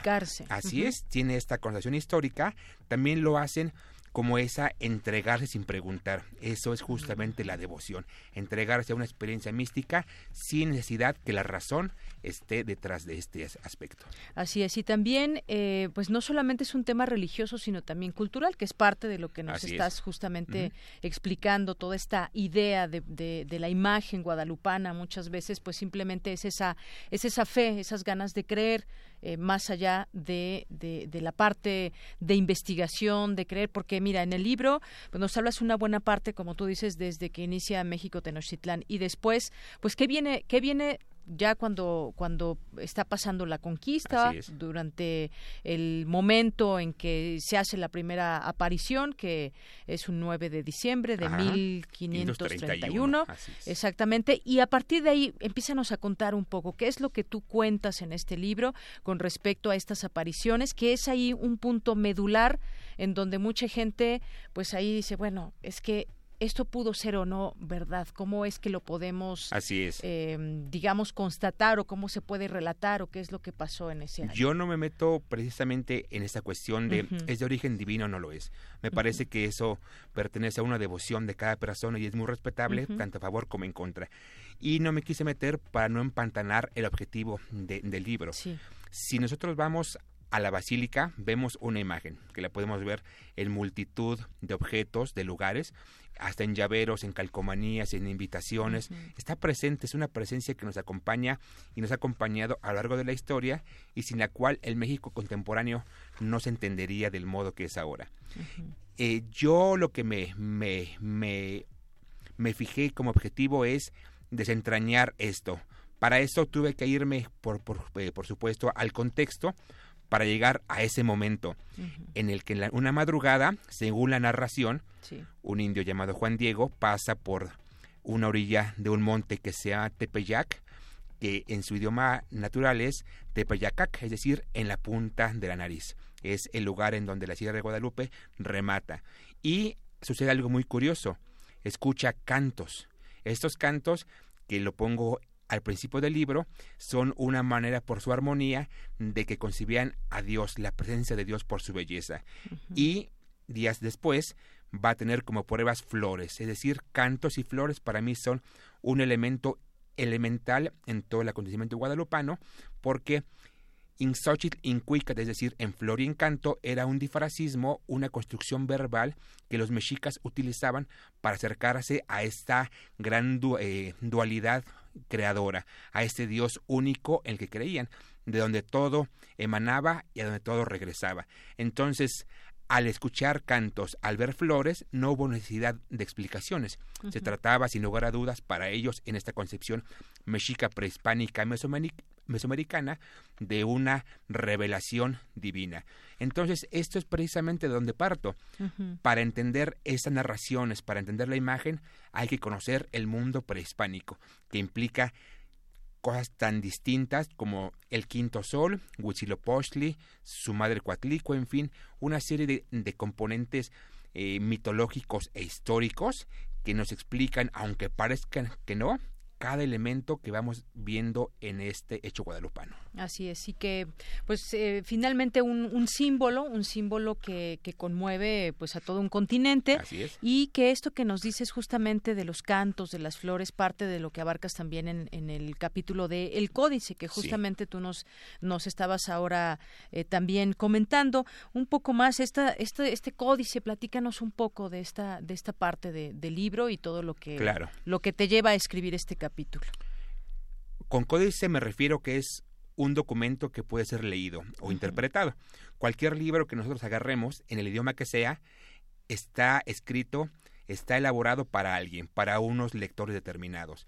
Y para eso tenemos que saber el idioma, el alemán, el francés, en fin, la multitud de lenguas que existen. Y, y pasa justamente con esto. Para entender, para interpretar esta imagen, este códice, hay que conocer cómo leían los antiguos mexicanos sus códices. Y tenemos que en estos códices todos los elementos, incluso los colores, el acomodo de los elementos, eh, el tamaño, la forma, en fin, todo tenía un mensaje, un trasfondo, todo significaba algo. En esta imagen tenemos una serie de elementos en la que todo significa algo, desde el peinado, que significa que es una doncella, aunque no existía el concepto virgen como ahora lo conocemos, sí existía la doncella, la mujer que no se ha casado. Entonces, esta imagen, por el peinado, nos presenta a una doncella que sin embargo está embarazada. Se ve por el listón que tiene ropa que usaban los nobles, este manto azul verdoso, color como turquesa, era el exclusivo de los tlatoanis de Tenochtitlan. Este vestido florido con el color tan particular como del horizonte, que hace referencia a ese momento en el que la noche se vuelve día y ellos consideraban que era el momento exacto en el que el sol vencía a las tinieblas. Un, un, un vestido que tiene una serie de flores muy particulares porque denotan en su forma de estar eh, dibujadas denotan aroma, un aroma delicioso, como en algunos códices lo podemos ver al momento en el que los antiguos pobladores le ofrecían corazones a Huitzilopochtli. La media luna, el ángel, los colores, esta, este manto estrellado. Algo muy curioso es que al igual que en el Templo Mayor, que ahora podemos ver las ruinas junto a la catedral, eh, estaban ahí dibujadas o representadas los tres niveles del universo en el templo, el inframundo, el mundo comatual de donde partían las cuatro divisiones de la ciudad de Tenochtitlan y en la cima la dualidad, el lugar del Ometeot, esas dos capillas. Y justamente en el Códice Guadalupano vienen esos tres elementos, el inframundo representado con la luna negra, el mundo representado en el vestido florido, esas flores que son de la tierra, y este manto estrellado, que curiosamente el ángel sostiene con una mano el manto y con otra el vestido, es decir, está haciendo una unión y un balance. Hay una serie de elementos en las que todo tiene que ver, incluso el zapato que se le ve la punta ahí, algo significa. Y es lo que voy tratando de, de explicar en este libro. Así es. Bueno, pues muy muy interesante porque además esto todo esto deriva eh, de muchos años de investigación de cómo cómo presentas esta este libro, este texto, esta historia y que como tú dices, o sea, no me meto ya en esa parte, trato de relatar lo que lo que desde distintos puntos de vista se ha ido, pero me imagino que también, pues al documentarte, pues has leído muchas cosas. Entre ellas, por ejemplo, está este eh, el discurso, recordarás, en 1794 de Fray Servando Teresa de Mier, que predicó el sermón anual en la, en la Basílica de Tepeyac, y eh, pues esto lo llevó hasta una pues un castigo muy grande porque puso qué puso en relieve me gustaría que me platicaras un poco porque fue muy interesante esa ese discurso pronunciado que esperaban que enalteciera esta figura pero no resultó de esa manera. Así es él lo que quería dar, a entender era que el manto guadalupano le había pertenecido a un apóstol, a un discípulo de Jesús, en ese caso Santiago, que le había traído al momento de evangelizar, en ese momento en el que Cristo les dice vayan por todo el mundo, se suponía que los apóstoles lo habían tomado literal y se habían ido por todos los ángulos del planeta posibles, y este apóstol había llegado acá, había traído su capa, y esa era la capa pero al momento de decir esto, la iglesia lo toma por otro lado y está negando un hecho de origen divino. Ajá, o sea, negaba ese que había aparecido en el manto de Al ser el manto de un apóstol, significaba que no había sido de origen divino. Y por ahí era el problema. Tratando de él de echarle porras, se metió un autogol o a la iglesia misma. Sin embargo, bueno, hay que poner todo en contexto. Este discurso fue previo al inicio de la gesta de independencia, unos meses antes, unos años antes, y bueno, tenemos una separación de aproximadamente 300 años, que es como si ahorita comenzáramos a hablar de cuestiones que pasaron en el siglo XVII, por ejemplo. En fin, eh, hay que poner todo en contexto que no deja de tener sus, eh, su importancia y sus curiosidades. Pero, sin embargo, también eh, podemos ver este este matiz político y social que el manto ha tenido a lo largo del tiempo. No fue gratuitamente que el cura Hidalgo haya usado el estandarte para levantar literalmente a la indiada en contra de los españoles, ni que Morelos haya mencionado a la guadalupana en su documento de sentimiento de la nación, ni que en diferentes épocas hayan utilizado precisamente el estandarte, hasta ahorita la imagen. El día de mañana un candidato se va a a, registrar como aspirante a la presidencia. Entonces, este simbolismo sigue tan vigente y tal vez mucho más gracias a estas modas de cuídame porfis, en fin. De la, una virgencita que salió en, sí, que digamos, en, esta, caricatura. caricatura. Muy, muy bonita, muy entrañable y que la gente lo usa y sigue presente de un modo u otro, pero eso quiere decir que algo nos sigue transmitiendo. Así es, visto desde este punto de vista como un símbolo que no ha, que no ha, no se ha logrado, digamos, desvanecer a lo largo del tiempo. Eh, nos preguntan por aquí, eh, dice, ¿qué hay de Nahui Olin y Marcos Zipactli y Tlaltipac Natsin? Sí, son, son, bueno, el Nahui Olin tiene una razón, sí, por supuesto está presente. Los antiguos mexicas toman una leyenda de los toltecas que ellos consideraban que el mundo era tan antiguo que antes de nuestra era habían existido cuatro anteriores. Las cuatro habían sido destruidas por castigos de los dioses, excesos, pecados, en fin. Para darle una oportunidad nueva al ser humano, los dioses principales se reúnen en la pirámide de Quetzalcoatl en Teotihuacán y con la finalidad de crear un nuevo dios. Eligen a uno para que se se inmola en una hoguera y bueno, después de una serie de acontecimientos curiosos entre que un dios se echa para atrás y otro se anima, sale este, este nuevo sol, al que le llaman Nahuiolin o quinto sol, que significa cuatro movimiento. Esta nueva era iba a estar caracterizada por terremotos, por grandes cambios, movimientos de tierra, en fin, pero iba a ser el inicio de algo muy bello. E, este Nahui Olin tenía una forma muy particular, que era una flor de cuatro pétalos, como si pensáramos en un ventilador de cuatro aspas.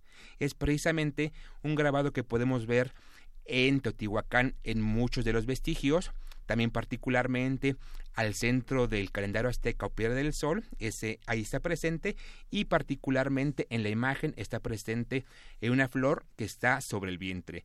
Interpretando esto, significa que esta doncella que está embarazada está esperando este inicio de la vida, es decir, un nuevo sol, que puede ser una conexión con Cuatlicue, la madre del niño sol, que era Huitzilopochtli. En fin, son visiones, pero que se ligan magníficamente. Y bueno, esto viene a completar el concepto también de las flores del que leamos un poquito hace rato. Así es.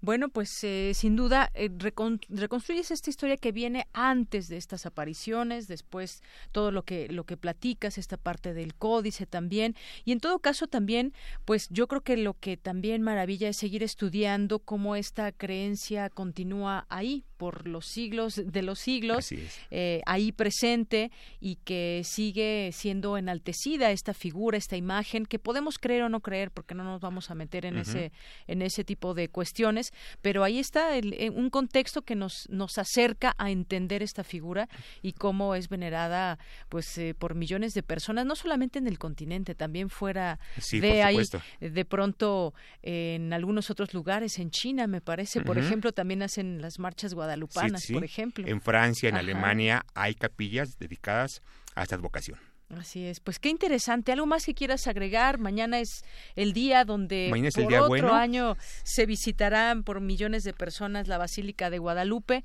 ¿Algo con lo que quieras cerrar? Por supuesto, una invitación a que la gente se acerque al libro, por, por supuesto, pero también a la imagen como tal, y que lo hagan sin el prejuicio. Tenemos eh, muchas cargas en contra, pensar que es un invento español, que es un instrumento de dominación, que con esto no, nos siguen tapando los ojos y en fin, una serie de cuestiones que están lejos de la realidad.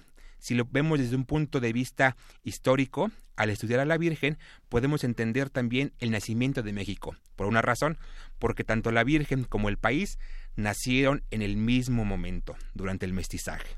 Y tanto el Nicanmopogua como la imagen es el documento, al menos así yo lo considero, más antiguo que habla sobre este nuevo pueblo que somos los mexicanos de ahora. Así es que por ahí en alguna parte también pues que ha sido eh, digno o que muchos intelectuales como que le han dado la vuelta a ese tema, otros sí le han entrado de lleno, pero pues es un, Hay prejuicios tema que ahí sigue. Y normalmente se cree que ser creyente, ser tonto y ser ateo ser inteligente o intelectual. Y bueno, pues es la invitación a quitarnos esos prejuicios para poder acercarnos a un fenómeno cultural e histórico más allá del religioso. Así lo has dicho, un fenómeno cultural y, religioso eh, y simbólico. Y bueno, pues muchas gracias, Carlos Eduardo Díaz, que vienes. Aquí tenemos, eh, tuvimos la oportunidad de leer este libro y ahí tenemos un libro para regalar a nuestro auditorio. Así es para quien nos quiera llamar al 5536 4339 5536 4339 y pues te agradezco que hayas venido aquí a platicarnos de este interesante libro y que pues invitamos a la gente a que lo pueda leer con todas estas connotaciones que tú ya nos explicaste y que pues es parte de lo que podríamos entender dentro del tema simbólico, religioso y demás. Cada quien tendrá su propia creencia, pero estos son hechos que, que, que sin duda nos enriquecen para conocer también la historia de nuestro propio país. Muchas gracias, Carlos. Muchas gracias. Carlos Eduardo Díaz, autor de este libro, Nuestra Señora, Nuestra Madre Eterna, la luz que guía América. Muchas gracias. Relatamos al mundo. Relatamos al mundo. Queremos escuchar tu voz. Nuestro teléfono en cabina es 55 36 43 39. Porque tu opinión es importante, síguenos en nuestras redes sociales, en Facebook como Prisma RU y en Twitter como arroba PrismaRU.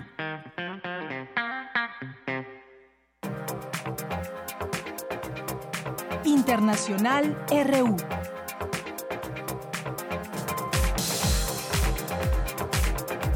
Presidente de Rusia, Vladimir Putin, llegó este lunes a Siria y ordenó el inicio de la retirada de las fuerzas rusas allí desplegadas. Fue recibido en la base aérea rusa de Heimen por distintas autoridades, entre ellos el presidente sirio Bashar el-Assad. El primer ministro israelí Benjamin Netanyahu visitó Bruselas con la intención de convencer a los países miembros de la Unión Europea de reconocer a Jerusalén como la capital de su país. Lo que el presidente Trump ha hecho es poner las cartas sobre la mesa. La paz se basa en la realidad. Creo que todos o la mayor parte de los países europeos trasladarán sus embajadas a Jerusalén, reconocerán que es la capital de Israel y se implicarán fuertemente con nosotros a favor de la seguridad, la prosperidad y la paz. Por su parte, Federica Mongerini, jefa de la diplomacia europea, dejó clara la postura comunitaria de respetar el consenso internacional sobre Jerusalén. Creemos que la única solución realista para el conflicto entre Israel y Palestina se basa en dos estados, con Jerusalén como capital de ambos, el Estado de Israel y el Estado de Palestina a lo largo de la línea del 67. Es nuestra postura y seguiremos respetando el consenso internacional sobre Jerusalén. Más de 16.000 personas se movilizaron en la capital y otras ciudades de Rumania contra la reforma del sistema judicial que el gobierno socialdemócrata pretende adoptar en el Parlamento en las próximas horas. Habla el periodista Lucian Mindruta. La gente aquí opina que el gobierno, la coalición en el poder, debería haber informado al pueblo de lo que querían hacer con la justicia. Deberían haber avisado antes de que ganaran las elecciones. Decir algo así como queremos apropiarnos del sistema judicial, cortar tus libertades, acabar con las investigaciones independientes. Entonces no habrían ganado las elecciones tan fácilmente.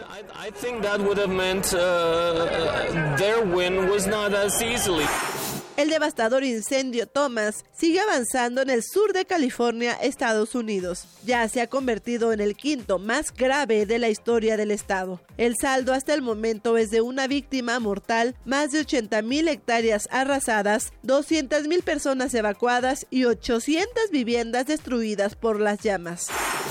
En las elecciones municipales realizadas ayer domingo en Venezuela, el Partido Socialista Unido ganó en más de 300 alcaldías de las 335 que contiene la nación, con una participación de más de 9 millones de venezolanos. Estos resultados representan una victoria para el chavismo, aseguró el presidente Nicolás Maduro. A 158 años de la victoria de Ezequiel Zamora y del ejército del pueblo, hemos obtenido la gran victoria en las elecciones municipales y gritar la consigna victoria, victoria. Relatamos al mundo. Relatamos al mundo. Queremos escuchar tu voz. Nuestro teléfono en cabina es 55 36 43 39. Gaceta UNAM.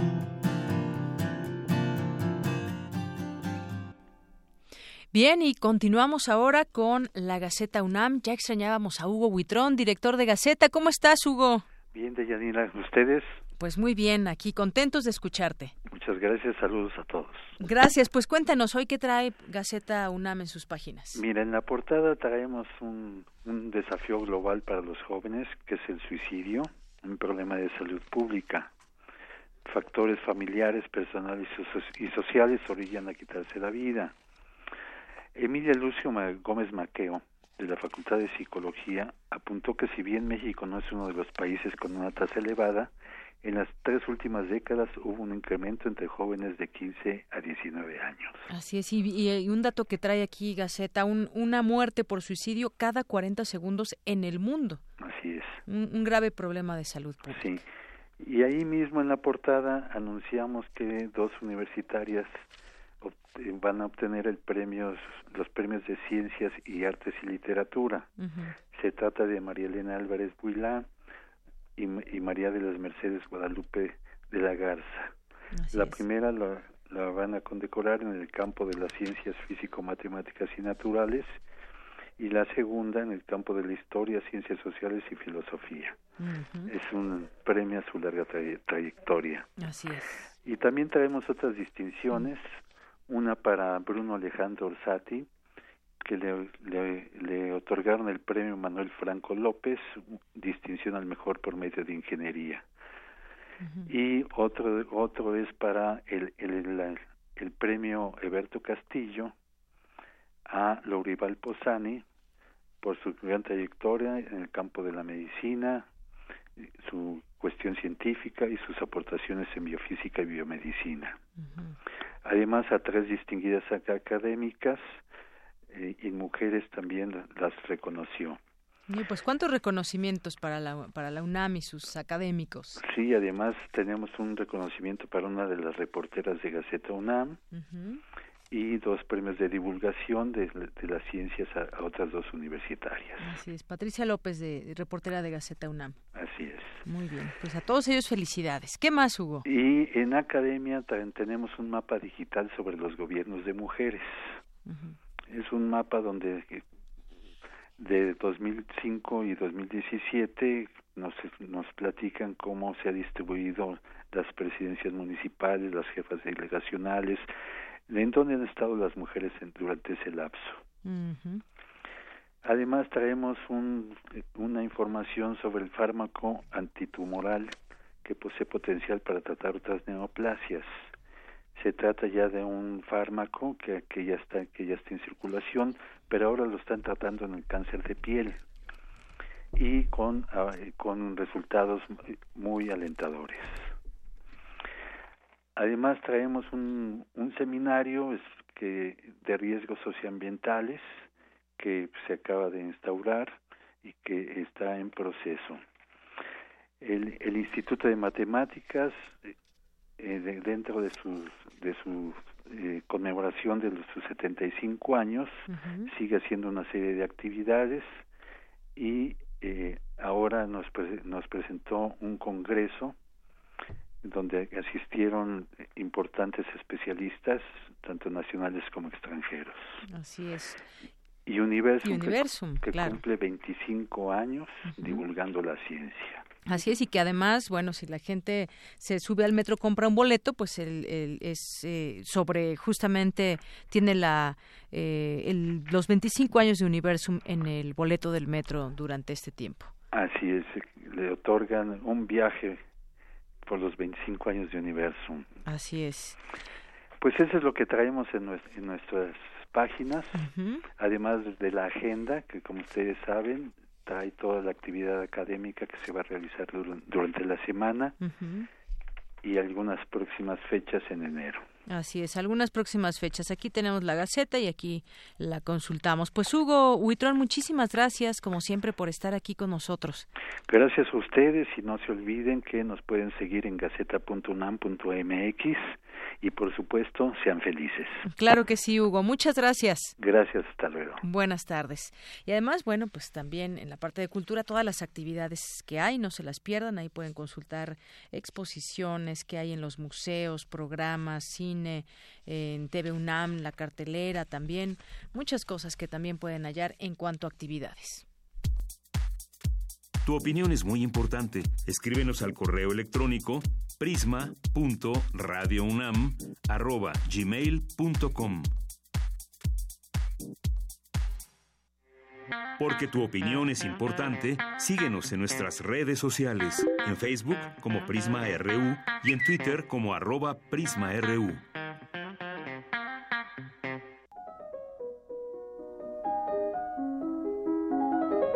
Cartografía RU con Otto Cázares.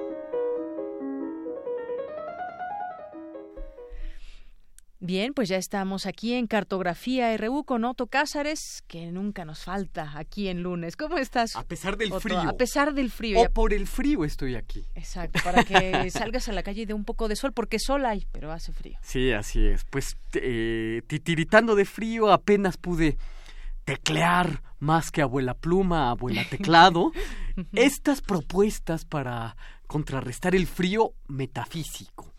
Eh, estas eh, son unas instrucciones para no quedar unos eh, hechos bloque de hielo como Jack Torrance en El Resplandor. No sé si te mm. acuerdas de esa, de esa escena de la película de, de Kubrick. Y es que precisamente en el estado actual buscamos un rayo de sol, una ventana piadosa, un código amistoso con tal de que nos cobije. Yo, por mi parte, como te decía fuera del aire, eh, he estado buscando toda la mañana carbohidratos, shots de carbohidratos. Y me parece que es legítimo preguntar lo que se preguntaban los poetas del romanticismo alemán, por allá de los postreros años del siglo XVIII, acerca de si no es nuestro propio frío interior, nuestro frío espiritual, el que produce las ondas gélidas del mundo. En ese orden de ideas, los románticos alemanes pensaban que la tristeza interior es la que produce la tristeza del mundo. ¿No son, se preguntaban, mis propias lágrimas las que le dan a los objetos esa sensación lacrimosa? Y entonces estos poetas comenzaban a hablar de la sensación lacrimosa de las cosas. Y fíjense cómo esta idea romántica de finales del siglo XVIII pues va a sobrevivir en el pensamiento alemán de principios del siglo XX, principios del siglo XX, por ejemplo en Walter Benjamin, un judío alemán, que es el amor de mis amores, que escribió un libro, eh, eh, Calle de Dirección Única, en el que dice, al frío natural de las cosas, hay que compensarlo. ¿Cómo compensamos el frío natural de las cosas? Claro, pues con qué más? Con pensamiento, con poesía, con pensamientos, nos arropamos. Propuestas, pues, para contrarrestar el frío. Uno, hospitalidad. Hospitalidad para todos aquellos que, como yo, se sienten en su propio país como un extranjero extranjero en el sentido de la novela de Albert Camus, extranjero como Mersault, cuyo divorcio con la existencia es absoluto. Yo ignoro hasta qué punto Mersault, el extranjero de Camus, pudiera darnos a entender para los que no hemos tenido la experiencia dolorosa del exilio real, la experiencia del migrante. A Mersault se lo exilia del sentido, y con todo sigue siendo el centro de su existencia. He ahí la condición vanidosa de todo existencialista. Para éste, solo su vanidad escasa. El migrante, por el contrario, que lo ha dejado todo, que ha puesto, por así decirlo, sus raíces en movimiento, solo puede contar con la hospitalidad que le brinda el prójimo, como muy bien dice el poeta francés Edmond Javès. Sí, la hospitalidad es el territorio a donde aspira a llegar todo exiliado, todo migrante.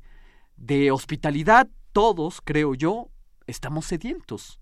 Pero, ¿qué es la hospitalidad? Depende, claro está. Para el sediento de desierto, la arena puede ser hospitalaria. Me quedo con esta definición de este poeta, Edmond Chavez, que llega en un verso a una formulación, creo yo, insuperable. Hospitalidad, tu memoria, mi casa. ¡Ay, qué bonito! La memoria es la instancia más hospitalaria de todas. La memoria de los otros en la que yo vivo contrarresta el frío. Dos, la percepción del frío es una percepción de la desnudez. Así, ayer se han llevado algunos muebles de mi casa y durante la noche he creído que dormía en descampado. Mi interior jugó al simbolismo del frío. La desnudez simbólica se combate, según mi criterio, produciendo símbolos explícitos, reales, puestos sobre una hoja de papel, emergidos, si se quiere, de la actividad onírica, pero que se vuelven muy concretos en una hoja de papel. Por lo tanto, para contrarrestar el frío en esta segunda propuesta, dibuje, escriba, inscriba signos en la realidad, aráñelos, como decía Martin Heidegger. Tengo para mí y no tengo pruebas, desde luego, ningún documento para probarlo a los más recalcitrantes historicistas, que la pintura rupestre fue una forma simbólica de cobijarnos contra el frío de la existencia. A mí me llama la atención, de una forma un tanto eh, descarnada, que aquellos expedicionarios que se han quedado impedidos de continuar sus jornadas, sorprendidos por una tormenta de nieve, por ejemplo, se han quedado congelados mientras escribían en sus bitácoras. La muerte por congelamiento debe ser una de las más espantosas que podamos imaginar. Probablemente el dibujo, la escritura contrarrestó en algo, aunque fuera en muy menor medida, el espanto de los expedicionarios congelados. 3. Mozart para el descongelamiento. El pasado 5 de diciembre se cumplió un año más de la ignominiosa muerte de Wolfgang Amadeus Mozart, ocurrida en 1791, precisamente por esos mismos años en que los poetas y filósofos alemanes hablaban del dolor del mundo y que si estoy triste, el mundo está triste y todo esto. Por esos mismos años. Como saben muchos de los que me hacen el favor de prestarme oídos, yo nunca celebro aniversarios luctuosos, porque me parece pobre, yo celebro más bien nacimientos, pero bueno, solo recuerdo esta fecha ignominiosa, 5 de diciembre. Mozart es fantástico para dar calor a los objetos y a los sujetos fríos. Intente, en esta tercera propuesta para contrarrestar el frío, escuchar, por ejemplo, la serenata Hafner a dos grados bajo cero. Esta noche, por ejemplo, que seguramente vamos a llegar a dos grados bajo cero, seguramente. Y por supuesto no sea usted descuidado y cúbrase mientras escucha en su aparato reproductor la serenata Hafner. Notará inmediatamente que con las armonías y las melodías mozartianas los objetos se cubren de un halo de tibieza redentora, un aura cálida comenzará a aurolear a las cosas y a las circunstancias también. ¿Los asuntos importantes han quedado interrumpidos por la llegada de diciembre? Pues bien, escuche usted a Mozart. ¿Tiene usted la intuición que se evidenciará grotescamente cierta de que el precio de las gasolinas será inabordable a principios de 2018? Respuesta, tome las calles, como yo, mientras escucha a Mozart. Una cosa no está peleada con la otra. El arte no es ningún placebo, no es una forma, desde luego, de eludir la realidad. Por el contrario, el arte nos enfrenta con ella. Por eso, escucha a Mozart mientras tome las calles, o escucha a Mozart mientras pone manos a la obra en el asunto que le preocupa. Ningún arte verdaderamente alto provino de la eh, evasión de la realidad. Por lo tanto, en este punto cuarto, eh, tercero, perdón, recomendaré escuchar a Mozart, pero bien abrigados. Muy bien. Y cuatro, los militares a los cuarteles. Esa es la forma que el abrigo ha tomado como hashtag. La semana pasada yo hablé de mis reflexiones debajo de la cúpula del Hospicio Cabañas, debajo del Prometeo incendiado de José Clemente Orozco, y les conté cómo me incendié y mi eh, desazón al interpretar la historia según la clave orosquiana. Bueno, justo estaba viendo este eh, mural hecho de fresco y de fuego, justo en el momento en que se aprobó la ley de seguridad interior, que no es otra cosa que un golpe de Estado encubierto. Y en verdad que no es ni tan encubierto. Ninguna hospitalidad, ninguna memoria, ninguna escritura, ningún dibujo, ningún Mozart es posible mientras los militares están por las calles. Eh, tan solo el macedonio Alejandro Magno pudo conjuntar a Aristóteles y la carrera de las armas. Y aún así, con las prescripciones aristotélicas y todo, Alejandro no pudo sustraerse de enormes crueldades. Una vez conquistó un pueblo y mandó a cortar las manos de dos mil prisioneros. Había una montaña de cuatro mil manos. Civiles y militares son incompatibles en el estado actual. Militares a sus cuarteles, sí, y los friolentos metafísicos como nosotros tenemos que cubrirnos con ropajes simbólicos, Claro, una buena bufanda, un buen saco de tweed no nos vienen del todo mal, pero para combatir al frío en forma de olvido, en forma de exclusión, en forma de desnudez, que son tres heridas abiertas, hago estas propuestas que desde luego pueden seguirse o no, eh, un gesto de hospitalidad sería decir, anden, tomen estas propuestas, puesto que son suyas, enteramente suyas. Y esto es lo que yo tengo que decir este lunes frío eh, de diciembre de 2017 para compensar el frío natural de las cosas para compensar ese frío natural de las cosas. Otto, muchas gracias. Mira, por aquí nos escribió Eva Obregón Domínguez en nuestro Facebook de Prisma RU. Me encanta la forma de comunicar de Otto Cázares. Oh, pues muchas gracias. Y por cierto que para eh, combatir el frío natural de las cosas ya llegó Monse Magia. Así es. Con su voz de mundo y su voz de clarinetista. Así que por supuesto entran a un dueto fantástico con tu voz infinita también de Así es. Ahorita la, ahorita la presentamos, Otto. y una cartografía tuya que también nos calienta el alma, por supuesto. Esa sería la quinta. Muchas gracias, Otto. Gracias. Porque tu opinión es importante, síguenos en nuestras redes sociales, en Facebook como Prisma RU y en Twitter como arroba PrismaRU.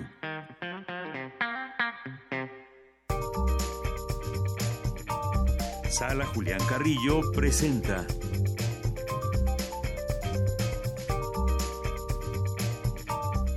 Bien, y ahora sí, ya la presentaba Otto a Montserrat Muñoz, que nos tiene como todos los lunes, pues unas invitaciones fantásticas también. ¿Qué tal? ¿Cómo estás, Monse? Hola, ¿qué tal, queridos de Yanira, Otto, el equipo de Prisma RU y por supuesto también a todos quienes nos escuchan aquí en Radio UNAM? Efectivamente, en el Kibalión se menciona que no hay opuestos, que todos son, eh, que no hay extremos, que solo son eh, diferentes lados de la misma cosa. Entonces quizás frío y calor podrían ser diferentes grados de temperatura habría que ver ahí nosotros cómo nos relacionamos con el calor del alma, como bien lo decíamos aquí. Quizás ya me hmm. estoy adelantando a la sobremesa, pero así con este clima, queridos y queridas, exactamente, damos tercera llamada, tercera llamada, porque comenzamos. Si pudiéramos hacer un resumen del 2017, podríamos hablar de todo lo que ocurrió aquí en el corazón de Radio UNAM, en la sala Julián Carrillo donde se dieron evento una conjunción de situaciones afortunadas, muestras de arte y por supuesto también cultura. Por ejemplo, ah, tuvimos poesía suculenta con lecturas de Margarita Castillo, Miriam Moscona y Mónica Mansur, lecturas a las que asistió muchísimo público y se convirtieron en un jardín en la sala Julián Carrillo. Se pusieron incluso plantas, se hablaron de palabras del corazón, del alma, del clima, de las montañas. Todo eso ocurrió en voces de las creadoras y bueno, eso fue uno de mis eventos favoritos. Y acompañado con música también, una música magnífica de instrumentos eh, también no comunes que tuvimos oportunidad de escuchar en algunas de ellas. Justamente algo también memorable que quedó en, en el registro de este año, ¿no?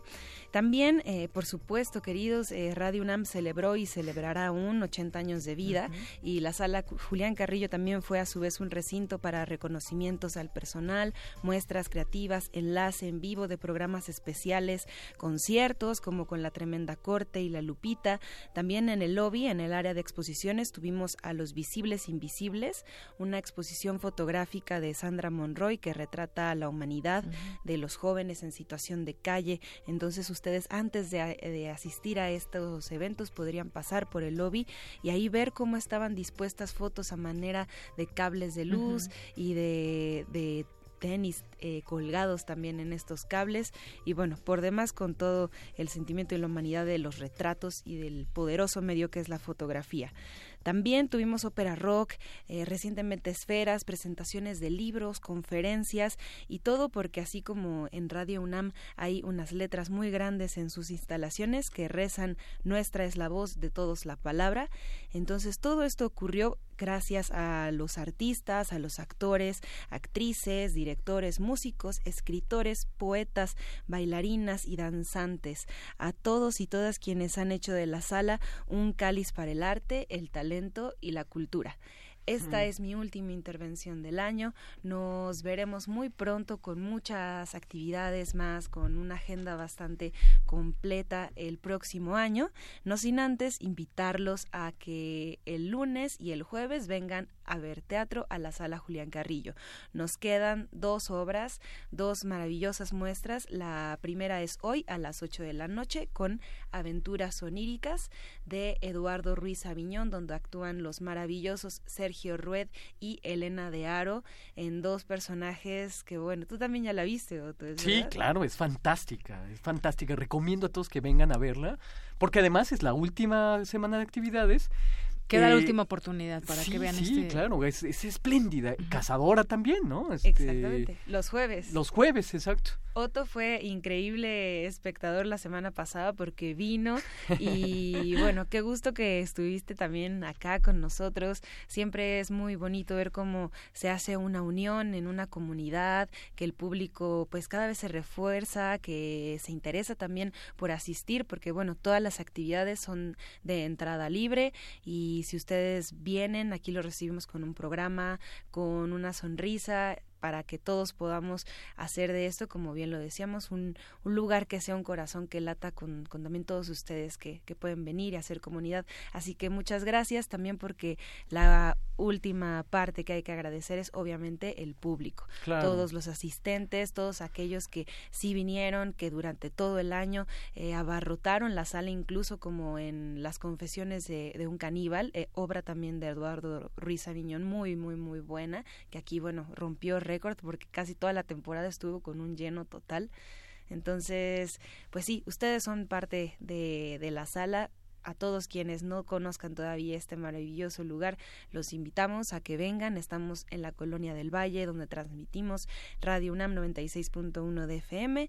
Y sin más, pues solamente lunes de teatro, jueves de teatro con Cazadora de Cometas, ambas a las 8 de la noche. Aquí nos vemos y también nos escucharemos el próximo año con esta sección. Claro que sí, nos escucharemos el próximo año porque va a haber seguramente muchas más cosas y será un entusiasmo arrancar de nuevo aquí el año. Así y que gracias por hacer este recuento de las actividades de la Sala Julián Carrillo, que sin duda fue un año intenso, efervescente, trágico y, y, y benevolente también, ¿no? Era nos abrazó cuando tuvo que abrazarnos. Exactamente, y lo seguirá haciendo, Exacto. confiamos. Pues muchas gracias, muchas gracias, Monserrat Muñoz, gran sobremesa, gracias. Gran sobremesa, como todos los lunes. Nos despedimos, muchas gracias, lo esperamos mañana en punto de la una.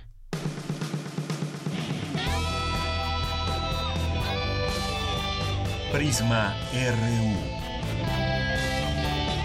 Relatamos al mundo.